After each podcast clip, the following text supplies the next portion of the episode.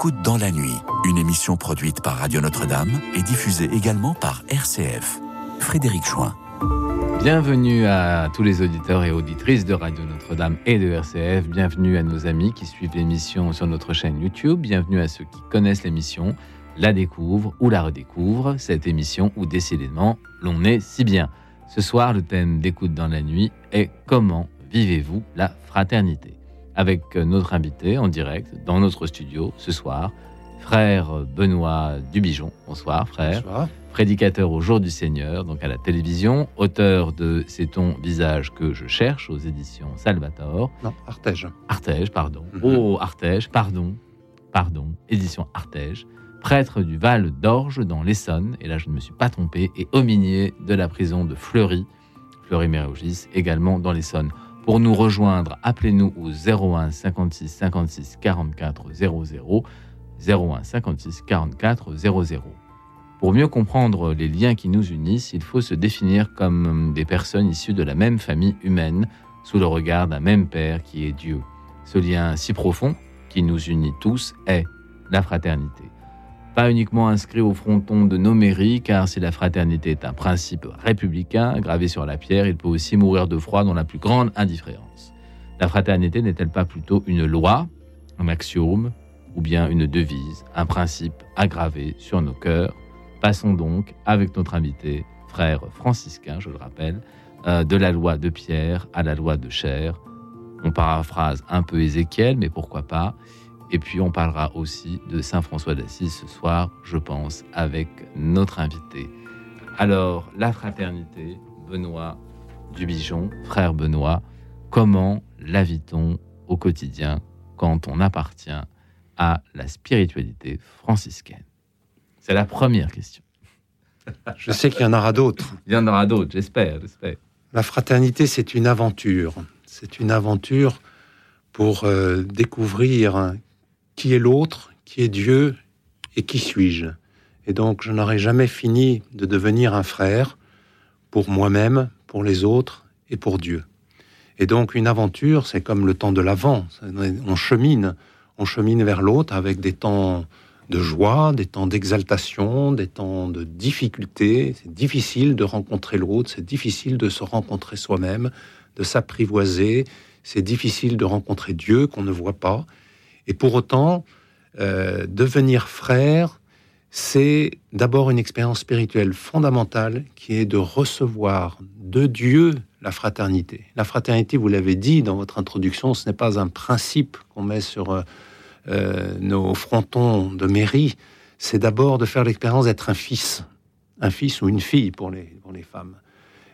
Et la fraternité, c'est pas un principe général, une théorie à vivre. C'est si je deviens vraiment fils, fils de Dieu, fils de mes parents, fils de, je peux alors devenir un frère. Et, je pense que c'est la chose la plus difficile à devenir, c'est devenir un fils pour devenir frère. Est-ce que dans la spiritualité franciscaine, euh, vous nous expliquerez pourquoi vous avez choisi plutôt cette spiritualité, est-ce que chez les franciscains, la notion de vie euh, fraternelle, de vie communautaire est importante? Est-ce que vous vivez en communauté? Est-ce que c'est vraiment fondateur de votre charisme, je dirais, de votre famille spirituelle, la fraternité? La, la- la- la vocation franciscaine est articulée autour de trois grandes dimensions. La dimension contemplative, recevoir de Dieu notre vie, la vie comme un don. Et donc notre vie, elle est appelée à être une vie de priant, de, de contemplatif. Du coup, si je reçois la vie comme un don, le frère qui m'est donné de vivre Est un avec- don, est un don lui Ben, aussi. pas un problème. Et donc, c'est pas quelqu'un que je choisis. Donc, c'est qu'un don. Et c'est un, c'est une personne qui m'est donnée, même s'il a un caractère très difficile, même si quelqu'un que j'ai pas choisi et qui me, naturellement parlant, m'insupporte, ça reste un don du Seigneur. Et puis, parce que je vis cette fraternité au sein de ma, communauté, parce que je fais l'expérience du pardon, du partage, ce- cette fraternité que je vis, je peux à ce moment-là l'annoncer par ma vie auprès des autres. Donc, vie contemplative, vie de fraternité et vie missionnaire. La fraternité est appelée à être missionnaire pour que ce que j'en expérimente puisse être aussi expérimenté par d'autres dans notre monde difficile, ténébreux. Oui, douloureux. Douloureux.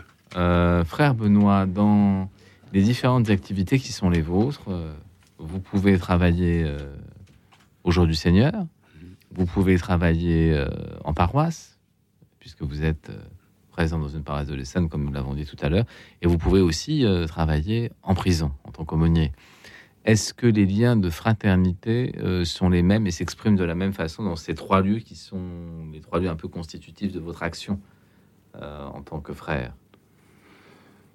C'est- C'est pas une question piège. hein. Souvent, quand je débarque dans un nouveau ministère, on me dit Comment dois-je vous appeler? Mon père euh, Père Benoît Je dis Écoutez, je suis un frère franciscain, du moins j'essaye de l'être. Entre l'idéal et la réalité, il y a, il y a- il y a un pas important. Si vous pouvez m'appeler frère, parce que Saint François d'Assise a justement voulu que nous n'appelions personne père, puisque nous n'avons qu'un seul Père des cieux, ni personne maître, parce que nous n'avons qu'un seul enseignant, c'est le Christ. Bon, ceci dit, avec beaucoup d'humour, nos responsables aux noviciens, on les appelle des pères maîtres. Cherchez erreur. Mais, ceci dit, Ah oui, alors je, ça, commence mon, je commence mon livre comme Oui. ça. Une fois, euh, j'étais novice et je rentrais dans la chambre d'un hôpital où j'étais aumônier, apprenti. Je dis voilà, je suis le frère Benoît. Et le vieux monsieur qui était sur son lit me dit Allez-vous-en, je veux pas de curé. Et spontanément, je lui dis Mais je ne suis pas curé, je suis frère. Ah ben alors vous pouvez rester. Ah, Vous pouvez rester. Et ça a coloré toute ma vie. Et très souvent, je prie pour ce monsieur qui est forcément décédé. C'est que la fraternité, elle est une proximité de Dieu pour les autres.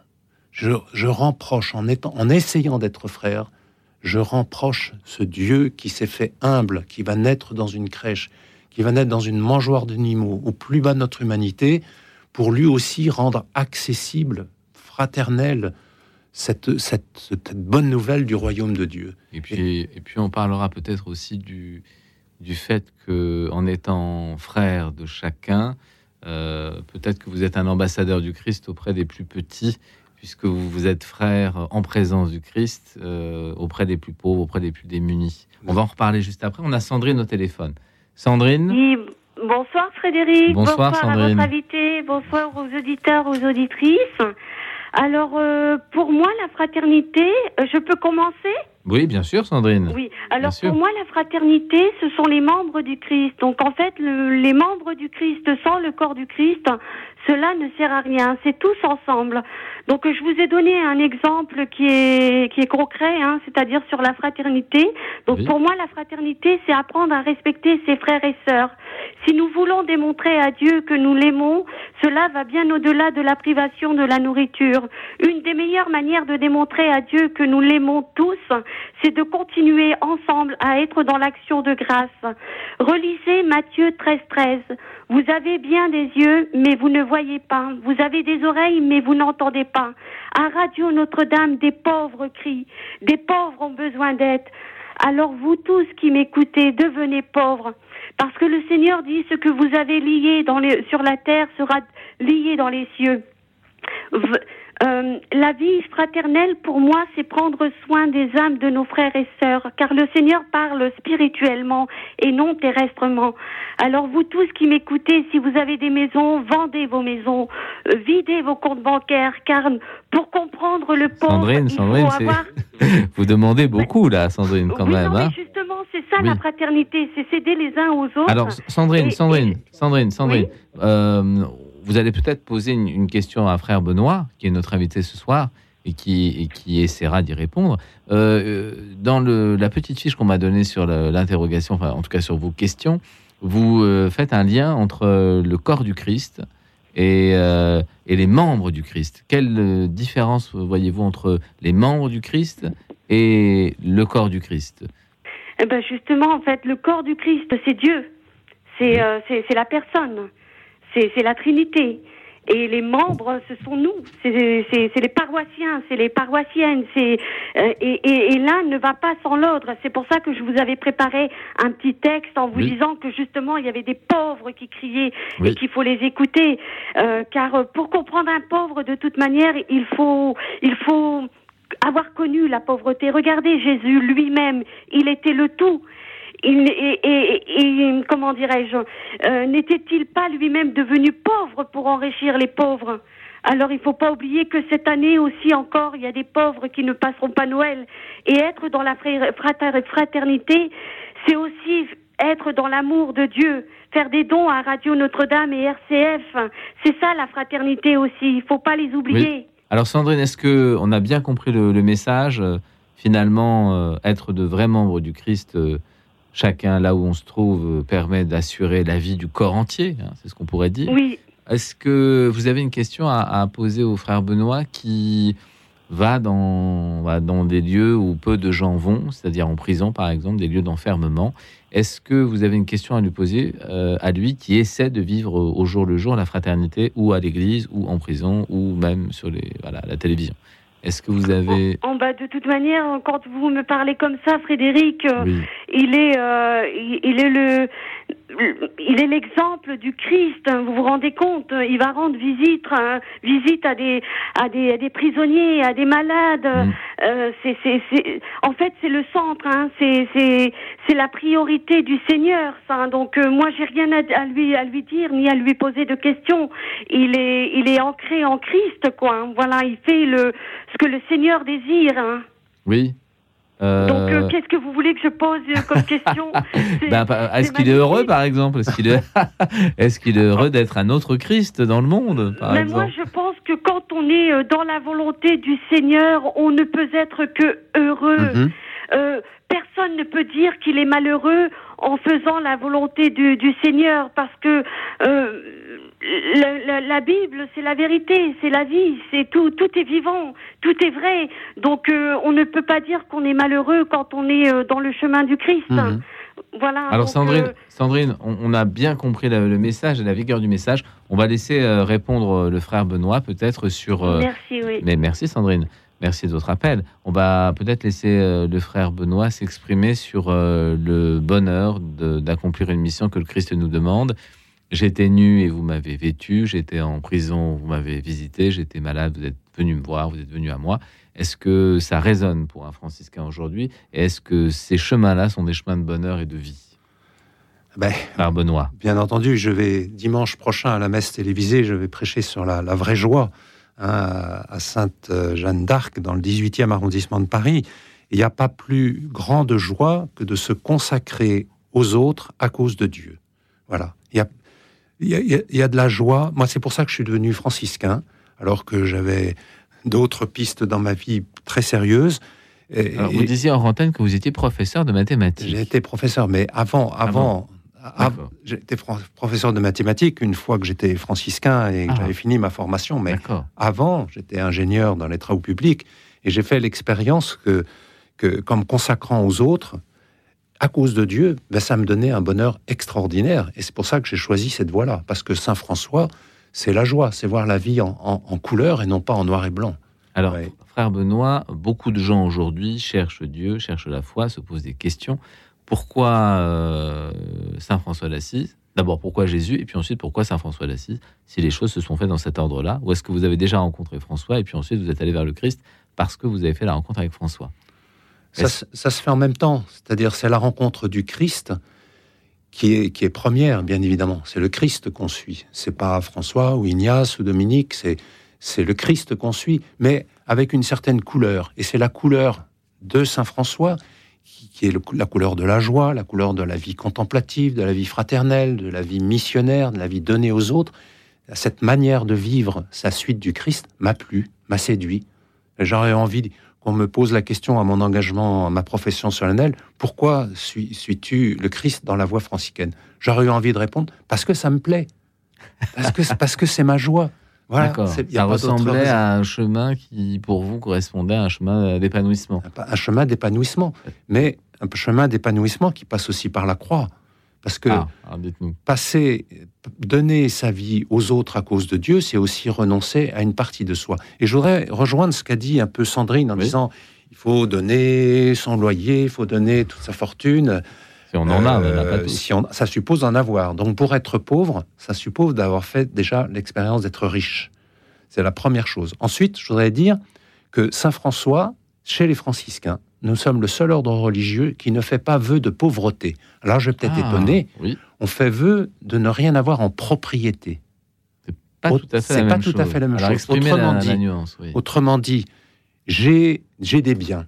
Oui. Est-ce que j'ai l'esprit de propriétaire par rapport à ces biens ou est-ce que je suis capable de les partager? Que j'ai des milliards de- d'euros en poche ou que j'ai simplement 20 centimes en poche? Est-ce que je suis capable de partager ce que j'ai? J'ai des relations. Est-ce que j'ai l'esprit de propriétaire dans mes relations? Je veux les garder pour moi, pour mon profit, oui. ou est-ce que ces relations, elles sont ouvertes à d'autres pour pouvoir les partager? J'ai des responsabilités. Est-ce que ces responsabilités, c'est pour ma, ma, ma, ma, ma- ma propre pomme. gloire, Ma pomme. ma pomme, ou au contraire, est-ce que c'est pour servir? Car il y a- il y a plus de joie à servir que à se faire servir. Autrement dit, l'esprit de désappropriation est pour Saint François l'esprit du chemin de la fraternité. Je peux être fraternel si je ne suis pas propriétaire ni de mes biens, ni de mes relations, ni de mes responsabilités. Je suis libre, autrement dit, c'est un chemin de liberté. Et la fraternité, c'est faire un, travail qui n'est jamais fini, qui sera jusqu'à mon passage par la mort, un passage, un apprentissage à être plus libre avec mes biens, avec ma relation et avec mes responsabilités. Et je cite pour cela les trois vœux que les religieux font. À ma Oui. corde Oui. de mon habit franciscain, j'ai trois nœuds qui représentent justement cet appel à cette liberté. Il n'y a pas de fraternité sans cet apprentissage à la liberté. Donc, et ça, ça concerne toutes les personnes, qu'on soit religieux, qu'on soit marié, qu'on soit célibataire, qu'on... toute Oui, on pourra personne parler est concernée de la, famille franciscaine. Hmm. Donc finalement, c'est pas tellement un vœu de pauvreté, c'est plutôt un vœu de liberté. Un vœu de liberté. ça, non? Mais bravo, Ah. bravo Frédéric. Bah, merci, Tout à fait d'accord. Apprendre à vrai, être libre. que vous dites. Apprendre Mais à n'est-ce être pas le plus difficile après Parce que c'est le plus grand cadeau que Dieu nous a fait. Mais quand on voit, par exemple, dans le premier livre de la Genèse, Dieu fait à l'homme le don de la liberté, à Adam et Ève, eh bien, ils en ont mal usé. Ils en ont mal usé, ça s'est retourné contre eux, et du coup, ils ont été chassés, ils se sont chassés d'eux-mêmes, j'allais dire, Oui. de, ce- de cette terre de liberté, et ils se sont retrouvés à avoir honte de leur nudité, c'est-à-dire de, de ce qu'ils étaient en vérité. Et qu'est-ce que fait Dieu? La première chose qu'il fait, il va les recouvrir d'un vêtement, recouvrir leur nudité d'un vêtement de miséricorde. C'est ce que je fais en prison. On je en- on en reparlera. On en reparlera. On va arriver à la première plage musicale de notre émission. Euh, les Compagnons de la chanson, une, euh, une euh, formation musicale que vous connaissez, chorale. Le titre, ce- c'est le suivant Si tous les gars du monde, et vous verrez ensuite, si tous les gars du monde, les Compagnons de la chanson, première plage musicale. Écoute dans la nuit, une émission produite par Radio Notre-Dame et diffusée également par RCF. Si tous les gars du monde décidaient d'être copains leurs espoirs et leurs chagrins. Si tous les gars du monde devenaient de bons copains et marchaient la main dans la main, le bonheur serait pour demain. Ne parlez pas de différence, ne dites pas qu'il est trop blond, ou qu'il est noir comme du charbon, qu'il n'est pas né en France. Aimez-les n'importe comment, même si leur gueule doit vous surprendre. L'amour c'est comme au régiment, il faut pas chercher à comprendre. Si tous les gars du monde décidaient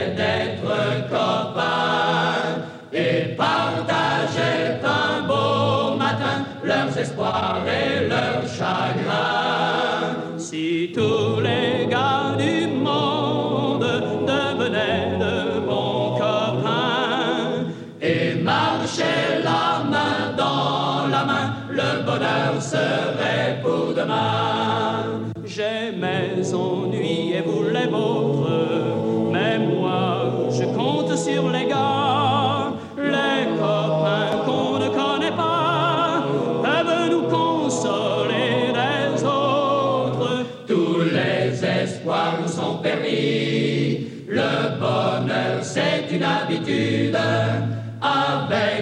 200 millions d'amis, on ne craint pas la solitude.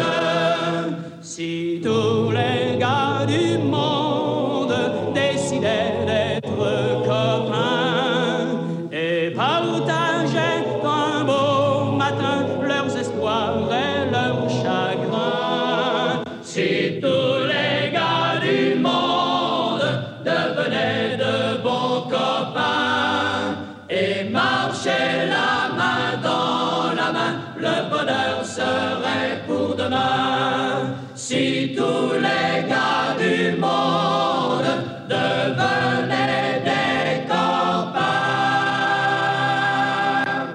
Les compagnons de la chanson, si tous les gars du monde devenaient des copains, euh, célébrissime formation chorale qui accompagnait notamment euh, Edith Piaf, euh, vous connaissez les compagnons de la chanson, grâce à cela. Alors, euh, est-ce que nous avons Jean-Michel au téléphone? Est-ce que Jean-Michel est là? Pas encore. Bonjour, oui, ah, Jean-Michel est là vous m'entendez Jean-Michel, oui, je vous entends. Oui, bonjour, bonsoir Jean-Michel. Bonjour, bonjour, bon- bonsoir à Frédéric, bonsoir frère Bonsoir. Benoît. Bonsoir Jean-Michel. Moi, je, je fais partie donc de la fraternité séculière franciscaine, Ah, enseignement de 13 ordres, Oui. euh, sur Paris. Oui. Hein, et notre petite fraternité se réunit chez les Capucins, oui. euh, régulièrement, une fois par mois. Alors expliquez-nous Jean-Michel ce que sont les capucins peut-être pour les auditeurs. Ah ben, ce sont des, des, des- des pères franciscains, n'est-ce pas, qui ont, euh, d'après ce que j'ai- appris, qui ont, qui ont eu une réforme de l'ordre franciscain, euh, je crois que c'était au XVIIe siècle ou XVIe, je ne sais plus, 16e, ouais. euh, qui, ils ont voulu revenir vers une vie plus authentiquement franciscaine, voilà. Oui.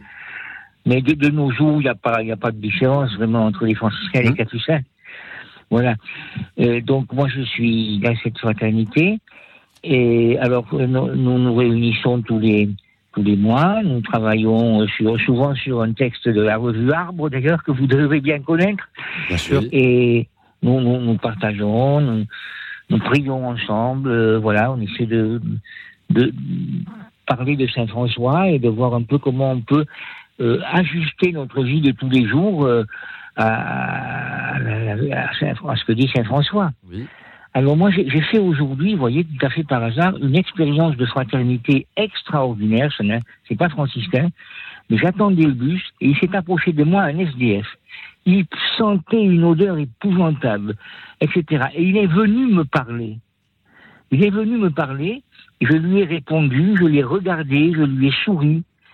Et il était dans une joie profonde que je lui ai tout simplement parlé. Il m'a pas demandé un sou, rien du tout, Hmm. mais il était heureux de voir que quelqu'un lui avait parlé, tout simplement parlé. Et moi, je dis ça, c'est euh, j'ai vécu vraiment euh, concrètement euh, un exemple de fraternité. Voilà. Et j'en suis très heureux. Mhm. Alors Jean-Michel, il y a certainement dans François d'Assise une volonté d'être au plus près des pauvres. Ah oui. Euh, est-ce que, sûr. est-ce que ce charisme-là euh, vous parle et est-ce que vous essayez de le mettre en pratique dans votre vie, qui est une Ben, vie de je, sais, je, suis, je suis un peu forcé parce que j'ai pas beaucoup d'argent, mais on essaie, oui, on essaie tous de le mettre en, en pratique de diverses façons. D'ailleurs, on peut être pauvre en argent, mais on peut être pauvre euh, Mhm. d'au- d'autres d'autres pauvretés, quoi. Oui. Euh, Jean-Michel, Voilà. euh, comment, euh, Oui. comment êtes-vous rentré dans cette euh, fraternité Ouh, franciscaine? alors c'est très ancien. Moi j'ai so- 74 ans bientôt, donc Oui. je suis rentré parce que mon père en faisait déjà partie. Ah, voilà, une Et transmission. puis euh, j'étais donc à, il était à Nîmes, il faisait partie de la fraternité de Nîmes. Oui, Et euh, moi, été étudiant. Et il s'est trouvé que ma chambre d'étudiant était à deux pas du couvent des Capucins. oui. Alors, mes pas, mes pas m'y ont conduit naturellement. Et puis, j'ai j'ai décidé de, de reprendre le flambeau. Quoi. Et depuis 1975, je fais partie de la fraternité, avec des hauts et des bas, bien sûr. Mais voilà, est-ce qu'on- est-ce.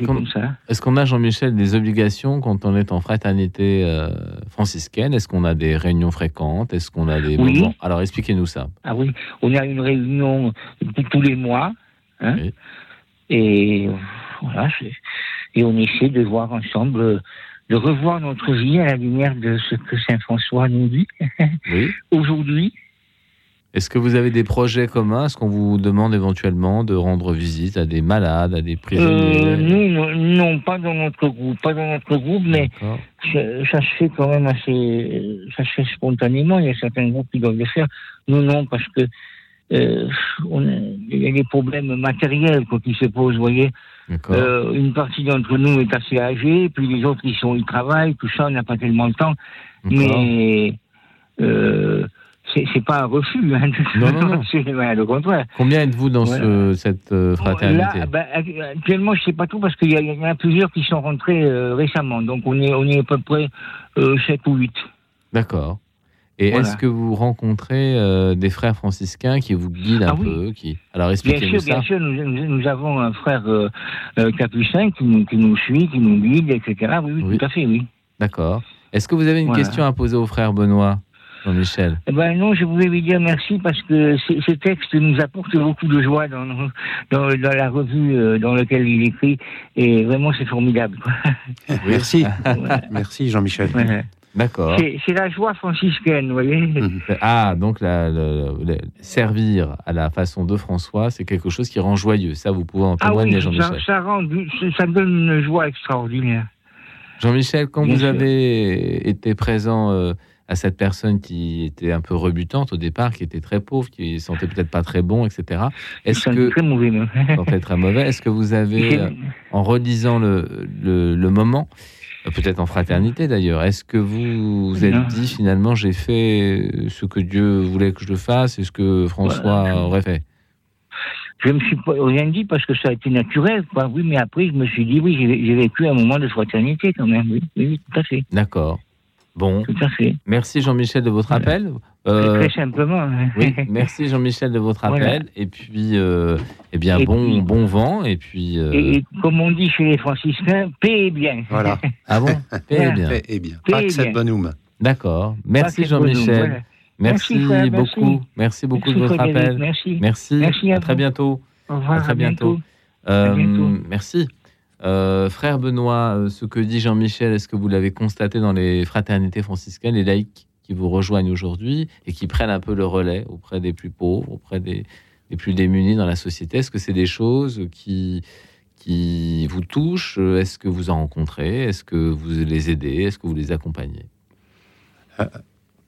Alors les fraternités, c'est nos, frères euh, du troisième ordre. Nous sommes une famille de trois ordres. Le premier ordre, c'est les, les franciscains, les capucins, les conventuels. Le deuxième ordre, c'est nos sœurs Clarisse qui sont cloîtrées. Et le troisième ordre, c'est les laïcs comme Jean-Michel et puis euh, toutes les religieuses euh, franciscaines, mais aussi il y a des prêtres euh, qui sont font partie du clergé séculier et qui sont franciscains. Alors Oui. on, on forme une famille et vous savez dans une famille on est aussi différents les uns que les autres. Et ce qui compte, c'est l'unité de cette famille. C'est parce que nous sommes unis et différents euh, que, que nous sommes euh, missionnaires de cette joie de vivre l'Évangile. D'ailleurs, François décrit un jour, euh, fait le portrait du frère parfait. Le frère parfait, c'est pas Benoît qui a telle qualité, telle qualité. Non, c'est Benoît qui a telle qualité. C'est Jean-Michel qui a rencontré ce soir une personne sans domicile et qui, qui, lui a laissé s'exprimer. C'est l'ensemble, vous voyez, comme un, un, un champ où il y a des fleurs de différentes couleurs, et c'est l'ensemble de ces couleurs qui forment le bouquet de la fraternité. Donc, euh, pour François, le frère parfait, c'est en fait l'harmonie, C'est l'harmonie, l'unité, l'unité. le respect de la différence, se réjouir de, de ce qu'un frère ou une sœur est, et, et ce qui, ce qui d'ailleurs euh, va contre la jalousie, parce que le péché, le péché euh, immense et grave de la fraternité, c'est la jalousie, c'est-à-dire se rendre propriétaire de l'autre et, et de ravir. de- de- c'est un- un- un, Oui, de capter pour de soi-même. capter le bien que l'autre fait. Alors que un, un frère franciscain, qu'il soit laïque ou, ou frère du premier ordre, sa grâce, c'est de justement de rendre grâce à Dieu pour les biens, les biens de l'autre, les biens qu'il vit, se réjouir de la joie de l'autre, et puis aussi se rendre proche par des actes de bonté pour tous ceux qui souffrent. Et j'aime beaucoup cette phrase que je voilà que, que j'aime à citer n'attends pas que l'autre soit meilleur pour l'aimer, car il attend d'être aimé pour devenir Ouais. meilleur. Oui, C'est une phrase euh, très belle qui est issue d'un frère franciscain, et pas de moi, du frère Michel Ouais. qui, euh, qui dit bien que Finalement, la fraternité, c'est de, de créer un espace pour que l'autre donne le meilleur de lui-même. Donc une urgence dans l'amour. Il y a une Pas urgence dans l'amour. Laurence au téléphone. Laurence. Oui, bonsoir. Euh, euh, Excusez-moi, Laurence. votre prénom? Alors moi c'est Frédéric et à côté de moi il y a le frère Benoît. hein Oui, moi c'est Frédéric, oui. D'accord. Alors, Laurence, vous, c'est Laurence, Et hein toutes. Oui. Euh, J'essaye Oui. d'être l'ami de tout le monde. Et il n'y a rien de plus difficile. Alors expliquez-nous ça. Il faut savoir dire non, Oui. ou dire oui, ou dire peut-être. Oui. Il faut savoir écouter, se taire. Je pense à cette phrase de Sainte Thérèse de l'Enfant Jésus qui disait Moi, mon amour-propre, je le mets à sa place, c'est-à-dire sous mes pieds. Rien de plus difficile pour moi. Oui. Alors vous essayez de vivre euh, la fraternité même si pour vous elle est extrêmement difficile, si j'ai bien Voilà. compris. Exactement. Alors est-ce que vous avez quelques recettes? Parce que nos auditeurs peut-être partagent euh, la même intuition que vous, c'est-à-dire qu'ils voudraient être meilleurs avec ceux qui les entourent et puis Attendez, j'entends mal, je vais enlever Oui. mon appareil auditif parce que Ah. il, il me- il me fait l'effet inverse. Ah bon, alors enlevez-le parce que si l'appareil auditif vous empêche d'écouter, ça n'est pas très bon. Enlevez-le tout de suite. Oui. Voilà, je, crois que ça va aller mieux. Ça va mieux, vous m'entendez Voilà, je l'entends nettement mieux. Alors Laurence, vous faites l'expérience de vouloir être fraternelle et vous découvrez que c'est difficile. Alors est-ce que vous avez quelques recettes pour essayer de continuer à l'être malgré tout? Alors, Après. la recette, ce serait... Ah, difficile, hein, Mhm. comme euh, Eh oui, c'est difficile. faire. Est-ce que vous Euh, continuez à vouloir être fraternelle Vous n'avez pas renoncé Oui, oui, persévérer, prier, euh, ne pas désespérer, faire confiance en Dieu, Oui. euh, ne pas culpabiliser. Ah, ne pas culpabilise culpabiliser, c'est-à-dire ne pas culpabiliser de ne pas parvenir à être fraternelle C'est ça que vous voulez dire? Euh, se rendre compte qu'on n'a pas été fraternel ou qu'on on, on a peut-être bien fait et ne pas savoir, ne pas avoir la réponse tout de suite. Oui, ne pas être être... obligé euh, de vivre avec une interrogation en se disant est-ce que j'ai bien fait? Et Dieu vous donne la réponse après. Quelquefois dans une confession, quelquefois dans une amitié, quelquefois dans une... euh, Oui, j'ai de bons amis. Oui, J'ai de bons amis qui sont sages, qui sont de bons conseils, qui m'aiment. oui. J'ai un bon ami, Eric, qui Oui. sait me gronder. Ah bon, gentiment, je j'espère, dit, gentiment. tu as agi, tu n'as pas agi comme une chrétienne. Une bonne chrétienne. Figurez-vous que je suis sous curatelle. Oui. Et m'a dit, tu n'as pas à engueuler ta curatrice. Elle s'occupe de toi. Alors, alors euh, Laurence, euh, est-ce que, est-ce que finalement le lien entre tout ce que vous dites, ça n'est pas qu'il faut se laisser porter un peu par l'esprit, ne pas être propriétaire de ses bienfaits? Est-ce qu'il y a quelque chose Alors attendez, une amie voit que qui vous sonnez. sur mon Vous sonnez. et je n'arrive pas. Bon, de se sonner, c'est pas très grave, c'est pas très grave. Euh, Ah, est-ce que vous avez une question, Laurence, à poser au frère Benoît? Alors, est-ce qu'il se lève le matin joyeux et est-ce qu'il se couche le soir heureux Eh bien, merci Laurence de votre appel. Nous allons poser euh, cette question au frère Benoît de son lever et de son coucher. Alors, frère Benoît, le matin, quand vous vous levez à 5 heures, Oh, c'est souvent 5 heures ou 5h30 ou 6 cinq- heures. ou quand, 6 euh, heures, Je suis euh, réveillé. quand vous êtes réveillé, est-ce que vous êtes joyeux? Eh ben, euh, je, je suis joyeux lorsque, je, après mes ablutions matinales, Oui. lorsque je prends les lectures du jour et l'office Ah. des laudes, et que je me nourris de cette parole de Dieu qui est devenue aussi importante que mon petit déjeuner du matin, que je prends, bien entendu, parce qu'il faut que j'ai des ressources pour pouvoir tenir toute la journée. Oui. Mais je n'aurais pas cette euh, mendication de la parole de Dieu, il me manquerait quelque chose de vital. Et ça, ça me donne de la joie. Et ça, c'est le- personnel, c'est une prière personnelle et solitaire, là. Ou alors c'est une prière communautaire Oui, c'est une prière solitaire. D'accord. Et, et euh, le soir, le soir, je suis joyeux lorsque ça m'arrive d'être tellement fatigué de mes journées. Vous savez, quand on sort de prison, de la prison, on est, je suis quand même assez fatigué, mais je suis joyeux. Je suis plus joyeux que fatigué parce que ces rencontres, c'est des rencontres christiques que je fais en prison. Et le soir, en m'endormant, je pense à tout ce qu'il y a eu de beau, de bon et de vrai dans ce monde et dans ces cellules tellement sordides parfois, où je rencontre des histoires de blessures tellement terribles, mais j'ai découvert, j'ai eu la grâce de pouvoir découvrir des faces lumineuses que même ce que les gars ont commis en prison ne peuvent pas détruire. La face lumineuse de quelqu'un, que ce soit en prison ou à l'extérieur, je veux dire, peu importe. Ma passion et ce qui me donne de la joie, c'est de découvrir vraiment de belles personnes, même si elles sont défigurées par tout un tas de choses, physiques, morales. Euh, voilà, vous parlez du, du, de l'amour propre à mettre sous mes pieds. Vous avez raison, euh, Laurence, vous avez raison. François, il parle de, mon cher moi pour parler de ça. Et il dit, mon cher moi, c'est pas que je dois le, le supprimer dans ma vie, c'est je dois aller vers lui, l'apprivoiser, lui donner ce qu'il faut pour le nourrir un, temps soit peu, pour pas qu'il me casse les pieds toute la journée, et, lui dire allez, couche panier les pattes en rond, frère loup. Je vais l'appeler frère, justement. La fraternité, ça va jusque-là. Appeler tous les éléments toxiques de ma vie et de la vie des autres, les appeler frères. Y compris, y compris son orgueil, y compris son... Y compris son orgueil. Son ego. Son ego. Frère, frère loup. Il y a toute une parabole dans les Fioretti au chapitre 8, ou 6, c'est 8 je crois, où François développe cette, cette rencontre avec le frère loup. C'est une parabole. Mais le frère loup, ça peut être moi, avec mon cher moi, ça peut être le frère avec qui je vis, que je ne peux pas encadrer toute la journée et qui, m'empêche de vivre ma relation à Dieu. Ça peut être aussi, euh, voilà, telle personne qui sent mauvais. J'ai à apprendre à l'apprivoiser, à devenir un frère.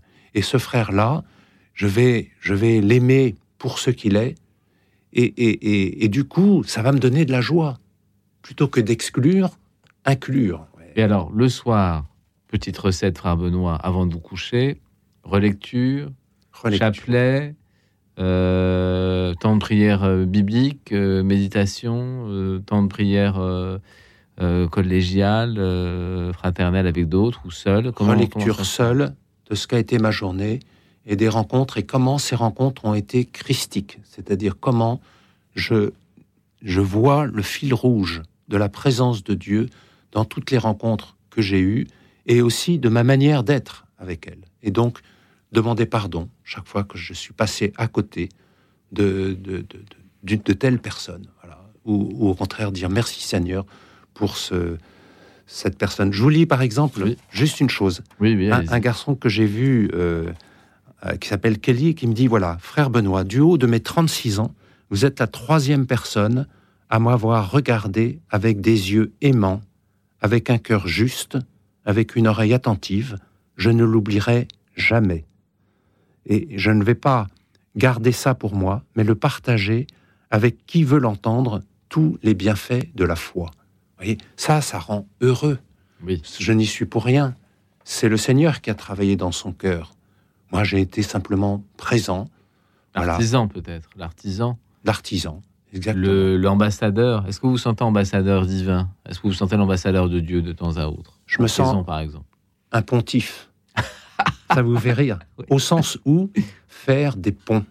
Pontife, ah. c'est celui qui fait des ponts entre des mondes qui s'ignorent, qui ne veulent pas se parler, qui sont opposés, créer des ponts. Je ne suis pas ingénieur travaux publics pour rien. Oui, c'est ça, j'allais dire ponts et chaussées finalement. Ponts et chaussées. Ponts faire, créer des ponts.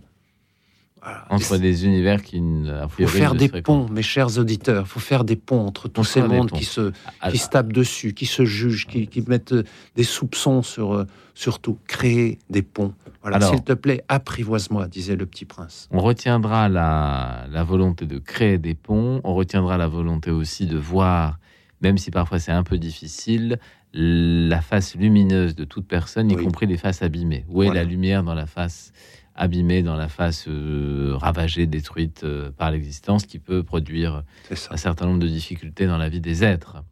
Euh, on va écouter maintenant Serge Gainsbourg, aux armes, etc. C'est la l'hymne national repris version reggae. Vous vous en souvenez certainement, Serge Gainsbourg aux armes, etc. Écoute dans la nuit, une émission produite par Radio Notre-Dame et diffusée également par RCF.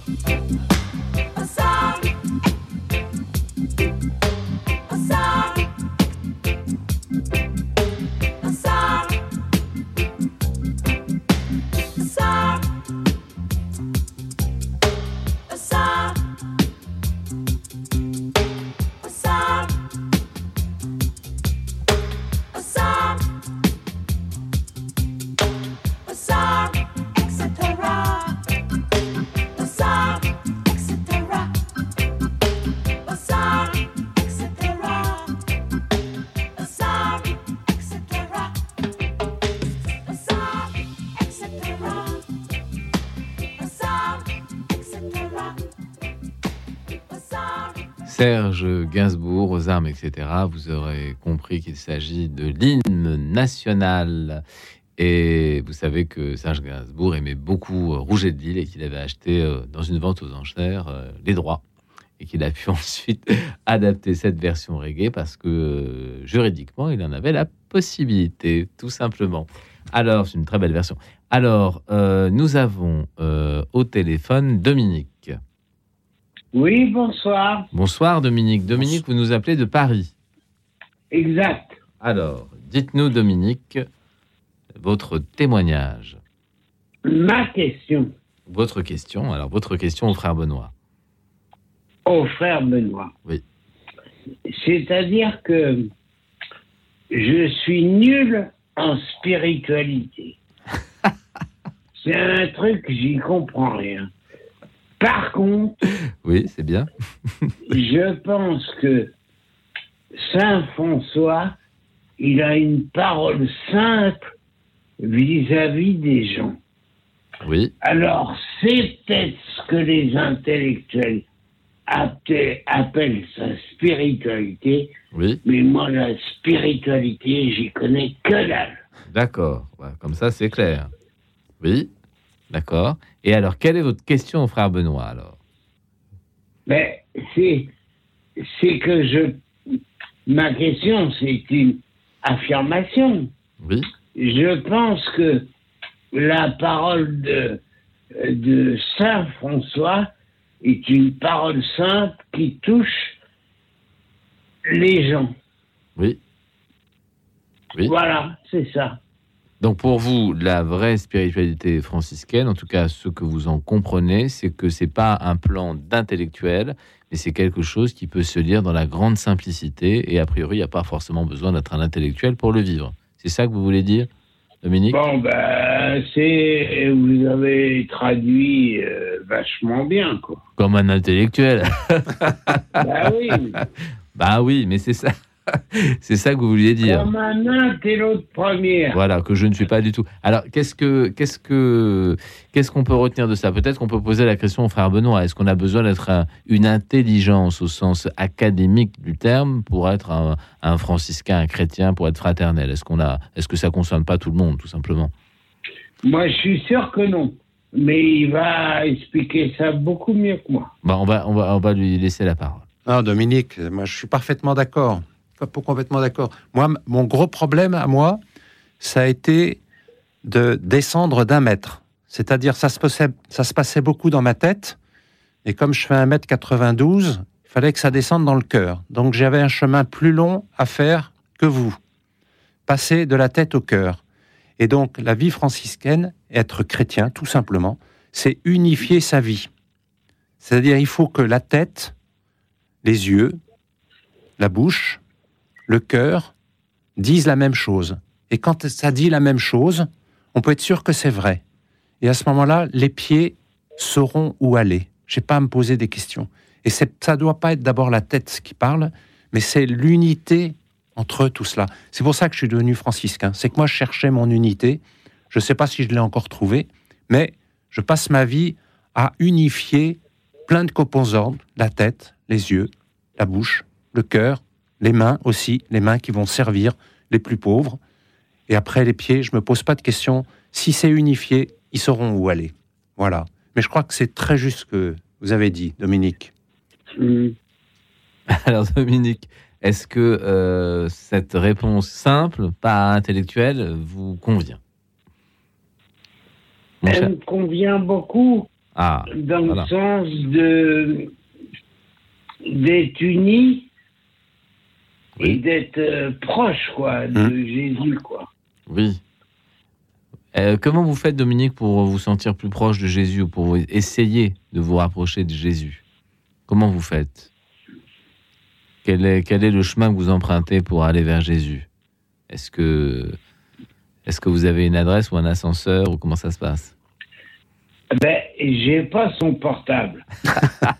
ça si vous pouviez me le filer ça. Oui, je l'ai, je vous le donnerai, mais hors antenne parce qu'il est- il va être submergé sinon, il va être submergé Ah bah oui, Mais- en antenne. En antenne, je vous donnerai ça. D'accord. D'accord. Mais alors, quand, vous le cherchez euh, sans portable, comment vous faites? Est-ce que, euh, est-ce que votre relation aux autres, pour vous, vous aide à vous rapprocher de Jésus, par exemple? Est-ce que c'est est-ce que C'est très lié aux autres, bien sûr. Oui. C'est-à-dire que c'est lié à, on peut dire, la fraternité d'une certaine Oui. façon. Oui. Mm. C'est-à-dire euh, d'être en frère avec les autres, quoi, dans notre vie, quoi. Oui. Alors, c'est c'est pas forcément toujours facile avec euh, ceux qui nous sont donnés et que nous n'avons pas choisis, un peu comme dans une famille. Alors, dans une il famille. y en a qui sont chiants, mais, Oui, bah, c'est ça. mais, mais ça n'empêche pas qu'il faut le faire. Oui. Est-ce que vous y arrivez, Moi, je Dominique le fais. Est-ce Ah que- oui, je le fais. Même avec les gens un petit peu. euh, Allez, paix de couilles. Moi, je... Allez, couilles, moi, ça m'embête pas. Je le fais. D'accord, d'accord. Bon, bah, c'est un exemple de sainteté. hein. Ça, ça me paraît être une voie euh, tout à fait. Non, parce que après coup, ils vont se trouver cons. Ah, oui, c'est ça. Oui. C'est vrai. Et puis peut-être qu'on peut devenir aussi désagréable à notre tour sans le savoir. C'est aussi une chose à prendre en compte. Et oui, donc on est tous à égalité sur le fait qu'on puisse, euh, on puisse être insupporté par quelques personnes, mais peut-être qu'on est à notre tour insupportable sans le savoir. Non, mais je crois que c'est très important. Euh, c'est très important d'être proche des autres. C'était le, ce qu'a dit Jésus, euh, euh, il a dit allez en Galilée. Oui. Ok. Oui. Allez en Galilée. C'est pas une question de déplacement aujourd'hui. C'est une question d'aller en Galilée avec nos frères d'aujourd'hui. Alors comment vous Comprenez comment vous comprenez ce, ce déplacement intérieur? Comment vous comprenez euh, Pour vous, c'est plutôt une image alors. Aller en Galilée, c'est pas aller en Galilée, c'est faire autre chose. C'est. Aujourd'hui, il n'y a Oui. pas le déplacement Oui. comme il y avait à- à- du temps de Jésus. Non, marche moins. Oui. Voilà. Donc c'est un déplacement intérieur. Avec nos frères, euh, actuellement, quoi, aujourd'hui. Oui. D'accord. Vous voyez ce que je veux dire ou pas? Tout à fait. Tout à fait. Un déplacement intérieur, euh, et ce déplacement, c'est peut-être notre qualité de relation avec nos frères. Merci en tout cas, Dominique, de, de votre appel. Merci beaucoup. Ça va nous permettre de, de rebondir et de poser une question au frère Benoît, de revenir sur. euh, merci, Dominique. hein, merci infiniment. Merci Dominique. Et puis courage avec les, les- les gens les plus désagréables, hein, comme vous les nommez. Ah oui, mais ça arrive. hein. Ça arrive, ça arrive. Ben voilà, c'est Ça arrive qu'ils soient cons Oui, et oui. ils vont se rendre compte qu'ils sont, qu'ils sont bêtes. Oui, voilà, je préfère bête. Bah, Je préfère bête. Ok, merci beaucoup Dominique. Merci beaucoup Dominique. Euh, frère Benoît, euh, l'unité entre les yeux, la bouche, le- les mains euh, et le cœur. Euh, Est-ce que vous avez un mot à nous dire là-dessus? Alors évidemment, la bouche, je pense que ça n'est pas uniquement l'organe, mais c'est aussi les paroles, Bah, les paroles qu'on prononce. Bien Alors, sûr. Comment faire pour avoir une unité entre ce qu'on dit et ce qu'on vit? Parce que parfois, c'est pas la même chose. Comment unifier ça? Imaginons que j'ai un discours, voilà, je suis un homme politique, j'ai un discours à l'Assemblée nationale et je ne suis pas en unité avec ce que je crois parce que ce que je dis correspond à une famille politique qui n'est pas celle de ma foi. Comment je fais? Je change de famille je- Comment je fais? Voilà. Ça, c'est l'unité. Alors là, au sens pratique. très compliqué. D'abord, je Voilà. pense qu'il n'y en a qu'un seul qui a fait cette unité, c'est le Christ, qui Oui. fait ce qu'il dit et qui dit ce qu'il fait. D'ailleurs, ça a donné le sacrement. Le sacrement, c'est faire ce qu'on dit. C'est travailler cette unité entre la parole, la parole qui doit être une parole bienfaisante, une parole créatrice, et, et les actes, les actes qui prolongent cette parole en, en- en- en- en des actes concrets qui, qui font, qui font euh, du bien, qui guérissent, qui, qui, euh, qui chassent les démons, qui, euh, qui, qui soulagent euh, les peines et les misères, les maladies, et qui, et qui font du bien. Et donc, euh, moi, le si- premier, je n'ai pas cette cohérence, mais j'y travaille. Pour moi, c'est fondamental. Est-ce que c'est si compliqué de dire ce qu'on fait et de faire ce qu'on en dit? Est-ce que c'est si compliqué? Par exemple, moi, j'ai pris, euh, pour, je sais pas si je suis capable de répondre à cette question, parce que moi, Mm. le premier, j'ai- conscience de, de, de- de paradoxes dans ma propre vie. Mais, par exemple, je dis souvent à mes frères détenus que je visite, qui me demandent telle ou telle chose, je m'engage à faire ce que vous me demandez ou à venir vous visiter, par exemple, toutes les semaines, parce que votre paquet de souffrance est immense et que vous me demandez de venir vous visiter. Je m'engage à venir toutes les semaines. Eh bien, je le fais, sauf évidemment imprévu, sauf si je me casse une jambe à, la sortie de mon travail, de mon ministère. Mais dans la mesure du possible, je m'engage à le faire. Et, et je crois pouvoir dire que c'est une joie de donner à l'autre de pouvoir compter sur moi. Et c'est pas sur moi, Benoît, c'est sur Dieu en fait, parce que je suis quelque part le représentant de Dieu qui, qui, qui- va dans ses cellules. hein. Je suis le, frère Benoît, c'est-à-dire le frère du Christ qui vient, qui vient les visiter. Je suis pas le Christ. Le Christ est, avant moi. hein. J'étais en prison et vous m'avez visité. Donc le Christ me précède toujours. Mais au moins que dans mes actes, ils puissent compter euh, sur la parole que je vais leur dire. Alors, c'est difficile dans la vie concrète. Moi, je prétends pas y arriver. Mais je pense que c'est un, un signe d'un chrétien qui, qui s'engage à la suite du Christ de faire ce qu'il dit le plus possible. Et puis, quand il ne le fait ses pas, engagements. Tenir ses tenir ses engagements. engagements. Et quand il ne le fait pas, eh ben, demander pardon. Tout simplement. Avoir l'humilité. D'ailleurs, la, la fraternité va avec l'humilité. L'humilité de dire, ben, j'essaye d'être un frère, mais je n'y arrive pas parce que je suis limité. Je ne suis pas parfait.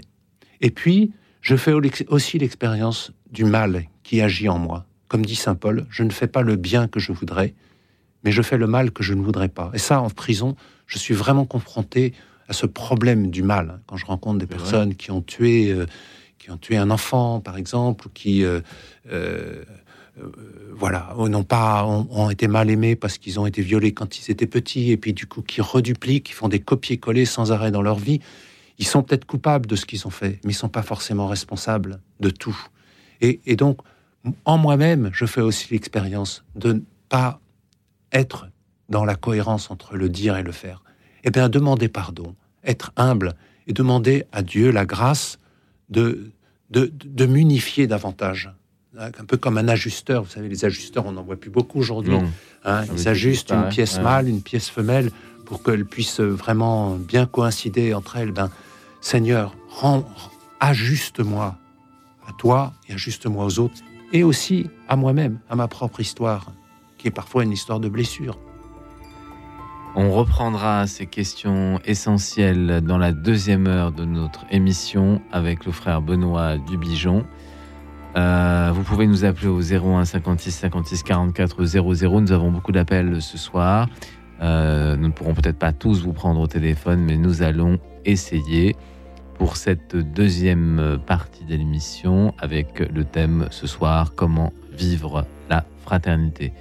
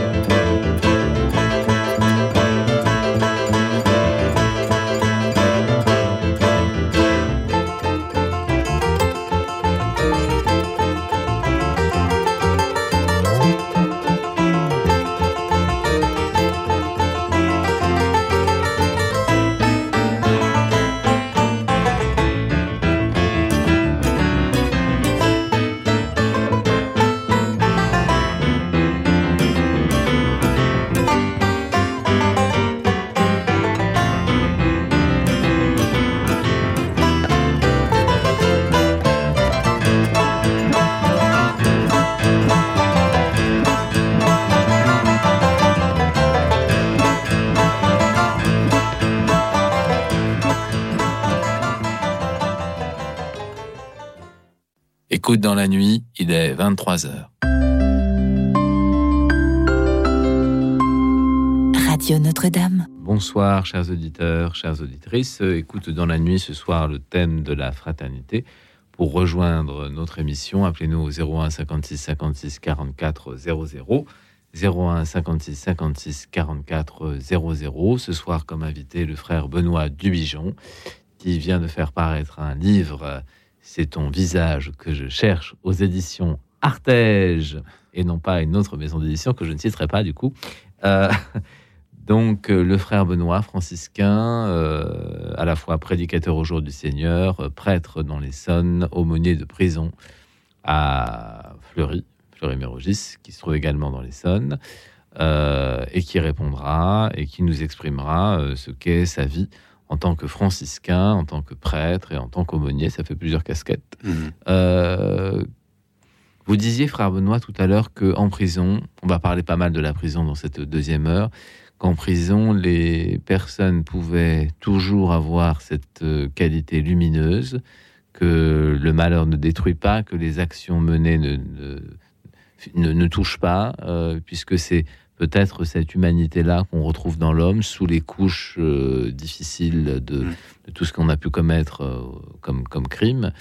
Euh, Est-ce que euh, en prison, les, les gens ont soif de rencontrer Jésus? Est-ce que chez les chrétiens et chez les autres, est-ce que vous trouvez qu'il y a une soif de spiritualité très grande chez les prisonniers? Est-ce que vous en avez découvert?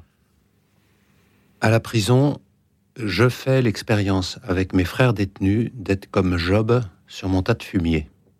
Ah. La prison vous enlève toutes vos, vos carapaces, vos cuirasses, vos masques, et ça a le bénéfice énorme si on s'en sort, parce que c'est pas forcément le cas de tous, si on s'en sort vivant, de, j'allais dire d'être nu, d'être à poil. Et, et, euh, avec les protections aussi, comme je le disais tout à l'heure euh, au premier livre de la jeunesse. Et donc, quand on est, quand on a tout perdu, quand les personnes détenues ont perdu leur job, leur, leur compagne ou leur femme, leurs enfants, euh, leur, leur travail, leur dignité, voilà, et leur liberté, puisque c'est un lieu de privation de liberté, eh ben, on va à l'essentiel. Alors, pour répondre à votre question, oui, je crois que quand on va à l'essentiel, euh, l'essentiel, c'est de, de retrouver une dimension fraternelle avec les autres. Ça, c'est la dimension horizontale de nos vies. Et la dimension verticale de notre vie, c'est de trouver un sens à cette vie. Alors, beaucoup vont l'appeler Dieu, le Dieu de Jésus-Christ. Ceux qui, qui y ont accès, peut-être qu'ils l'ont connu quand ils étaient petits, ou voilà, ou qui vont le découvrir de façon euh, tout à fait nouvelle. Moi, je fais l'expérience d'accompagner et de baptiser euh, cinq personnes détenues qui n'avaient jamais entendu parler du Christ, mais qui en ont entendu parler dans la cour de promenade, à la messe, dans les cellules, etc. Ils seront baptisés en prison. Et qui ont été baptisés, que j'ai baptisés en prison. C'est une expérience extraordinaire. Donc, vous voyez, et, puis d'autres vont trouver la spiritualité par, euh, euh, j'allais dire, des lectures, euh, un souffle nouveau, une espérance nouvelle, qui, ne- qui n'est pas forcément chrétienne, mais qui redonne un, un sens à leur existence. Vous voyez, là j'ai dessiné la croix, la dimension horizontale qui est la fraternité avec les hommes, et la dimension verticale qui est de mettre de la 3D dans sa vie, On va, dès on va- comme Dieu, dès comme Dieu en tous les cas. on va en reparler. Mm. Marie est au téléphone. Marie Marie, est-ce que vous êtes Oui. avec nous? Marie qui nous appelle du Puy-de-Dôme. Marie? Allô? Oui, Bonsoir Oui, oui, Marie. oui. Comment allez-vous? Bonsoir. Bonsoir Bonsoir. Marie. Alors, moi, euh, par rapport à la fraternité, euh, Oui. oui, mais bon, euh, moi, j'ai eu une mauvaise expérience Bon. avec d'autres euh, personnes aussi. Et j'avoue franchement, euh, euh, en voulant rendre service, justement, juste au moment où euh, le pape demandait euh, d'ouvrir les portes et tout ça, Oui. euh, où on a voulu rendre service à un couple. Oui. Et, finalement, nous nous sommes retrouvés prises euh, en otage par ce Ah bon. D'accord. Oui. Donc ça s'est pas très bien passé donc. Hein? Ça ne s'est pas très bien Non. passé. Voilà. Une expérience un peu douloureuse. Oui. Et donc, j'invite les gens à faire attention avant d'ouvrir leurs portes, de savoir à qui ils ouvrent les portes, de poser beaucoup de questions avant d'ouvrir les portes parce que parfois, l'irréparable est très, très, très long à, à, à- à récupérer. Oui, ça c'est vrai.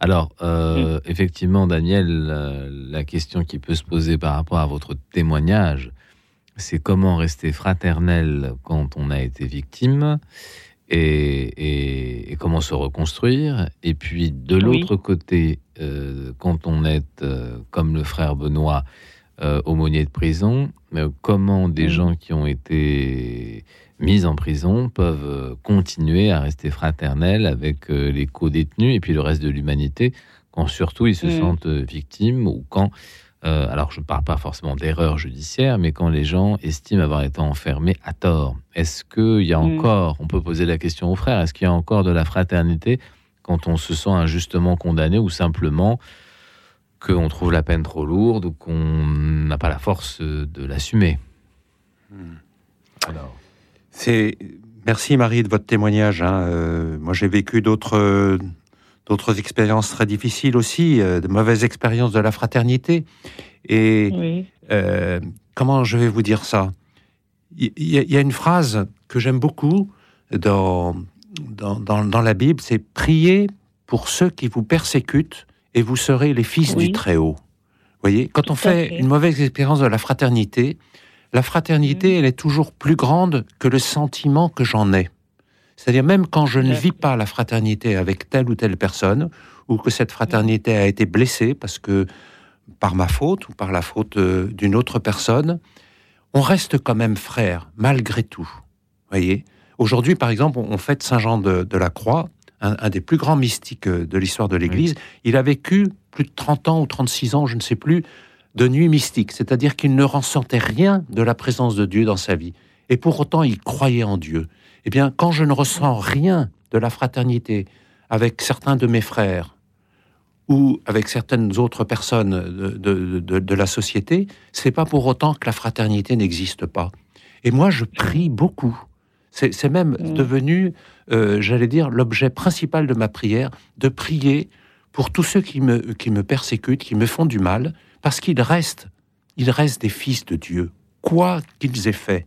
Et ceux qui vous ont pris en otage, euh, Marie, euh, priez pour eux. Parce que d'abord, vous allez vous délivrer d'un ressentiment, d'une violence, d'une- d'une d'une souffrance que vous vivez et, et qui ne sera délivré que qu'en offrant, j'allais dire, votre pardon, qui est la chose la plus difficile qui soit. hein. Euh, pardonner, c'est impossible pour un, homme, pour, euh, pour un homme ou pour une femme. Mais pour autant, Dieu rend cela possible.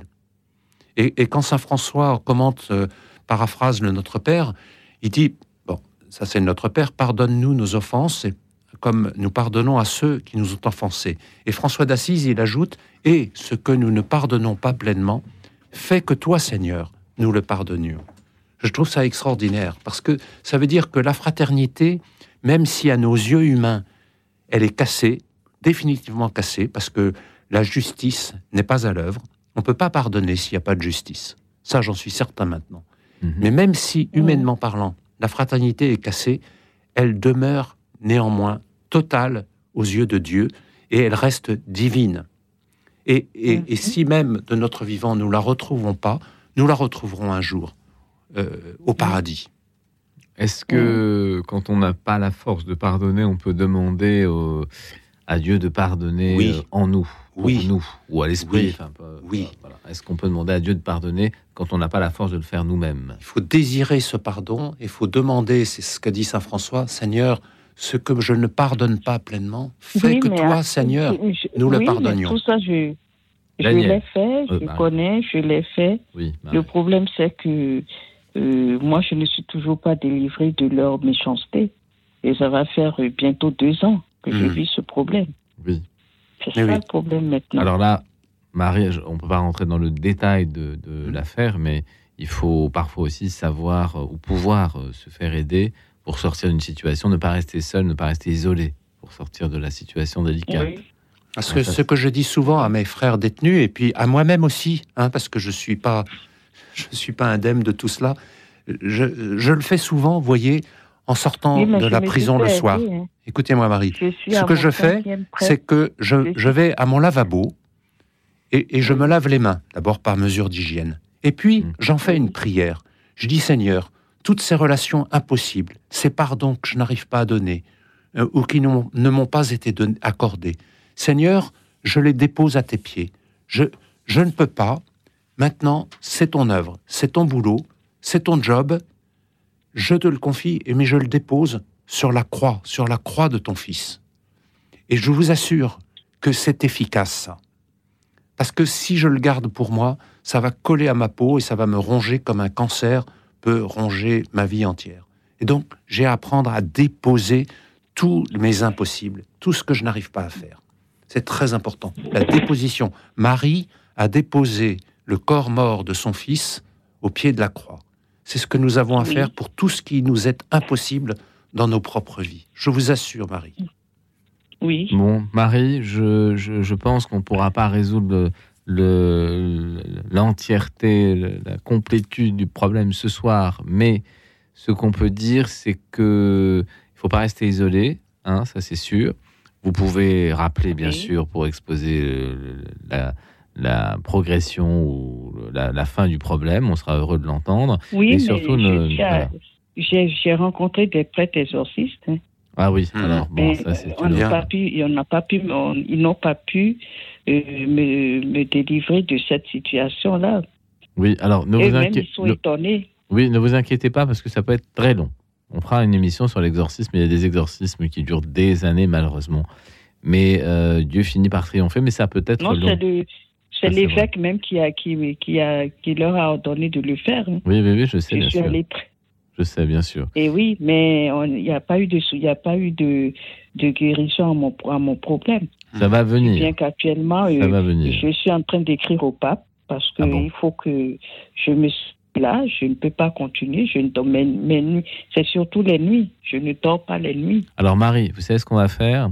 On va demander à tous les auditeurs qui nous écoutent de prier pour vous. Et croyez-moi, il y en a de quelques milliers, hein, quelques milliers, qui vont vous écouter à travers le monde, en Afrique, en Amérique, en Asie, en Europe, en France bien sûr. Et on va demander à tous les auditeurs de prier pour votre guérison complète. Et croyez-moi, ça va marcher. Ok? Vous me faites confiance Oui Oui. Ah bah voilà. J'aimerais bien. parce Eh ben que voilà. Ah non, j'ai pas, j'aimerais bien. pouvoir retrouver le sommeil toutes les nuits. Eh bien, je vais prier pour vous et tous les auditeurs. Vous vous rendez compte des milliers de prières pour vous, Marie. Alors là, je pense que ça va marcher. Parce que vraiment, je ne mérite pas ça. C'est un, Oui. service qu'ils m'ont demandé. J'ai bien compris. On, a, on a service. J'ai été beaucoup. prise d'otage. Marie, on a Et- beaucoup d'appels ce soir, donc on ne peut pas parler de- du problème euh, en entier, malheureusement.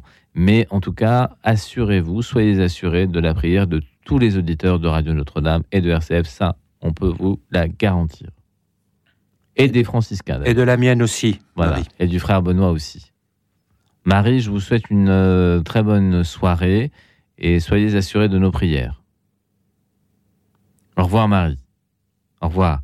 Euh, frère Benoît, là, on voit des difficultés effectivement de tous ordres euh, qui peuvent être aussi mystiques. Euh, on parlait d'exorcisme avec Marie. Quand on est en prison, est-ce que les gens n'ont pas tendance à perdre la foi également?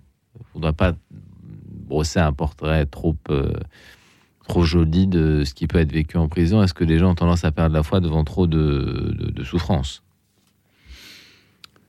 C'est difficile de, répondre de façon générale parce qu'il y en a qui, au contraire, la retrouvent.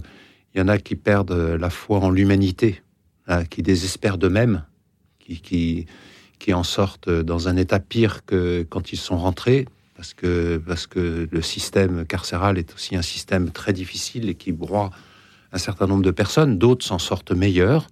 Et parfois, euh, le système judiciaire peut être bénéfique et travaille pour la, pour euh, le, salut des personnes. Euh, mais ce n'est pas le système carcéral qui opère la rédemption. La rédemption, c'est Dieu seul qui opère la rédemption par l'intermédiaire de ses, amis. Et voilà, donc j'ai du mal à répondre euh, d'une façon générale. Moi, je suis témoin de, très beaux chemins euh, chrétiens et spirituels de personnes. Euh, je vois beaucoup de, frères musulmans aussi qui, demandent à me rencontrer, avec lesquels je fais un chemin, et où ils découvrent une amitié réelle avec Jésus, qu'ils considèrent comme un grand prophète avant, avant. Donc le chemin spirituel, il est réel, et, le chemin d'humanité. Voyez, d'abord, avant de parler du spirituel, je ne peux pas séparer le spirituel et l'humanité. Plus je suis humain, plus je suis spirituel. Et, plus je découvre la parole de Dieu comme étant la source et la finalité de ma vie, plus je suis appelé à aller vers mes frères. Le Christ ressuscité, il dit Allez vers mes frères. C'est ce que disait tout à l'heure Dominique Allez en Galilée. Va vers tes frères. Donc le chemin de la spiritualité passe toujours par mon frère et aussi passe par moi. Et, donc, euh, j'ai à apprendre à, être témoin de cette humanité que Jésus. euh, euh, Jésus est le vrai homme. Vo- Voici l'homme, dira Pilate, sans savoir ce qu'il dit. Voici l'homme réussi. Donc, en regardant Jésus, je sais comment devenir un homme et comment aider les autres à devenir aussi des hommes. Et ça, en prison, c'est une belle tâche, mais ô combien difficile. hein. Mais j'ai des témoignages extraordinaires. L'aumônier, il est témoin de la paix et de, de cette humanité que, que, que le Christ vient proposer au jour le jour, avec des hauts, des bas, avec beaucoup de bas, beaucoup de régressions, parfois des, des- des tentatives de suicide, parfois des suicides qui malheureusement sont définitifs, mais parfois aussi des relèvements extraordinaires. Est-ce que les personnes qui ont demandé le baptême euh, et que vous avez baptisé en prison Mm. sont devenues à leur tour un peu pour leurs frères, euh, pour, leur- pour les co-détenus, des, des signes lumineux de quelque chose qui peut changer la couleur de, de l'atmosphère de la prison? Est-ce que Ah, ben, c'est contagieux. C'est contagieux. C'est, Autant il y a la contagion du mal, par le mal, autant il y a la contagion du bien, de la vie, de quelqu'un qui est habité par le Christ, c'est contagieux. Et oui, euh, s'il y en a cinq que j'ai baptisés, c'est qu'il y en a aussi d'autres qui ont cheminé et puis qui, qui ont été libérés et qui ont continué, j'espère, leur chemin. Moi, il se trouve que je ne suis pas en contact. Une fois Ils qu'ils sont prison. sortis de prison, je ne suis plus en contact avec eux, donc je ne peux pas répondre sur ce qu'ils sont devenus. J'essaye de leur donner l'adresse de la paroisse où ils m'ont habité, s'ils ont un domicile, ce qui n'est pas toujours le cas, pour que puissent euh, après, après incarner cette vie baptismale dans, dans un milieu concret, dans une communauté aussi qui les accueille et, et dans lequel ils pourront aussi euh, donner le meilleur d'eux-mêmes pour, la- pour leur rayonnement et le rayonnement du Christ. Mais ça, je ne peux pas le mesurer puisque je ne suis pas en contact avec eux après leur libération. Oui, il faudra peut-être que l'Église les accompagne aussi au moment de leur sortie de prison. Mais oui. Ce serait peut-être une bonne idée. Tout à fait. Nous allons pouvoir écouter maintenant un artiste jamaïcain. Voilà, l'esprit de la Jamaïque ce soir nous visite. euh, Bob Marley, une de ses dernières chansons, euh, où il dit que finalement toute son œuvre est une, euh, un grand chant de rédemption. Alors en anglais, Redemption Song, Bob Marley. Écoute dans la nuit, une émission produite par Radio Notre-Dame et diffusée également par RCF.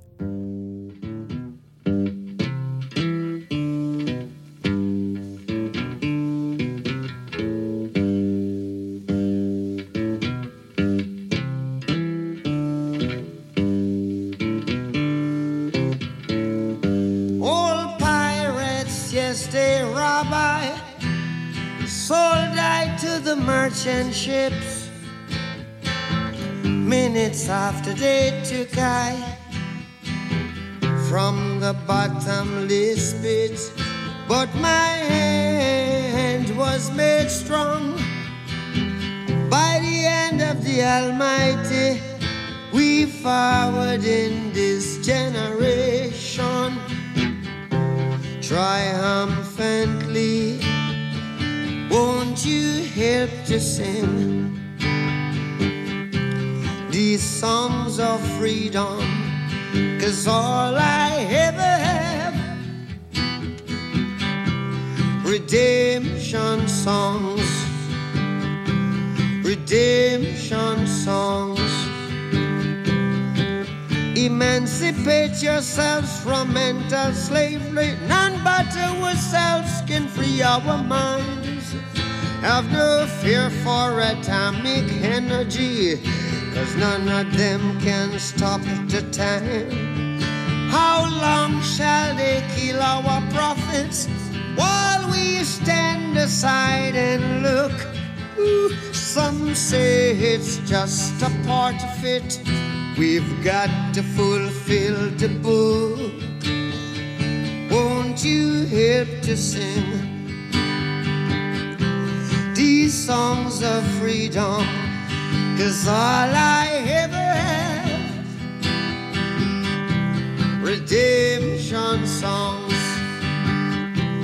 redemption songs, redemption songs.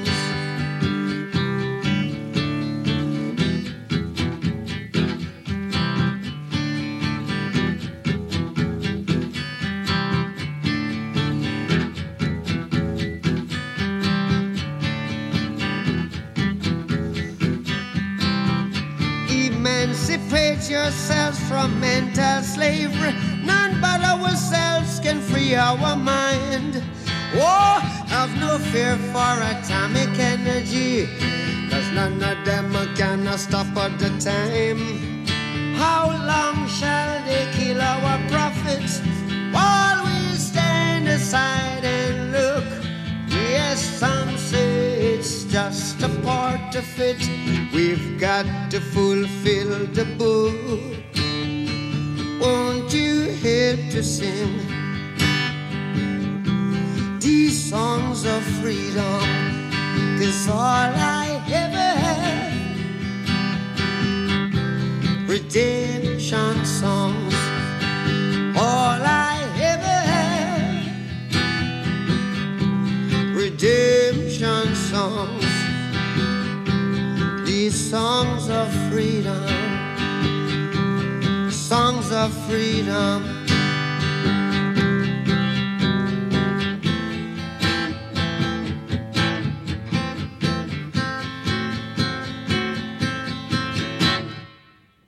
Redemption Song, Bob Marley, voilà, c'est une chanson testament. Euh, tout ce que j'ai fait, euh, c'est finalement toute mon œuvre, c'est un chant de rédemption. Euh, Daniel est avec nous au téléphone. Daniel Oui, euh, bonsoir, euh, monsieur, et bonsoir, Bonsoir, Daniel. euh. Bonsoir Daniel. Je- Comment Bonsoir Daniel. Ah oui, j'entendais pas bien, excusez-moi. Alors, euh, le thème de l'émission étant euh, euh, au sujet de la fraternité, Oui. c'est bien ça. et- Oui, tout à fait. et Qu'est-ce qu'on peut faire pour cela? Moi, ça m'est assez difficile, parce que je voulais dire justement au frère Benoît, en essayant d'être le plus humble possible, que j'arrive difficilement à pardonner. Alors, euh, surtout dans des cas graves, que je considère comme graves. Alors après, euh, bon. Alors notamment, je voulais dire aussi que j'avais très bien connu des frères capucins Oui. euh, à Toulouse et que j'avais une amitié, c'est le mot est faible, sans mesure pour eux.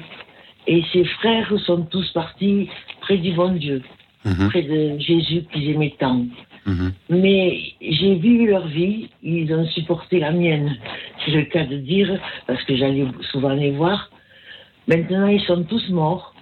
Et hum, j'ai vu qu'il y avait des règlements de compte qui se faisaient avec euh, l'aval d'ailleurs de, des supérieurs de, de leur ordre.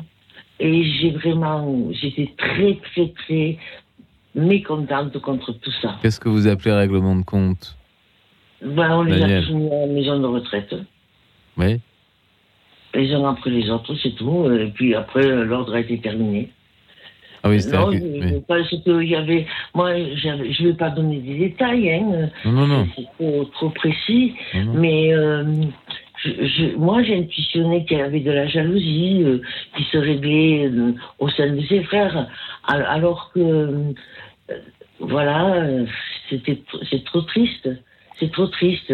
Alors c'est vrai que c'est aussi des, des, des humains et, et j'ose dire, avec toute l'admiration que je peux avoir pour euh, les communautés religieuses de, cet- de cet ordre et des autres ordres. Oui. J'ai trouvé ça extrêmement triste, ce qui a pu se passer euh, pour, pour ces frères qui ont été pour moi des victimes. oui. Alors il faut dire aussi que les frères, quand ils euh, vieillissent, euh, comme nous tous, peuvent aller se reposer en maison de Et retraite, ça qui me arrive. répond, excusez-moi Oui. C'est vous, frère Benoît?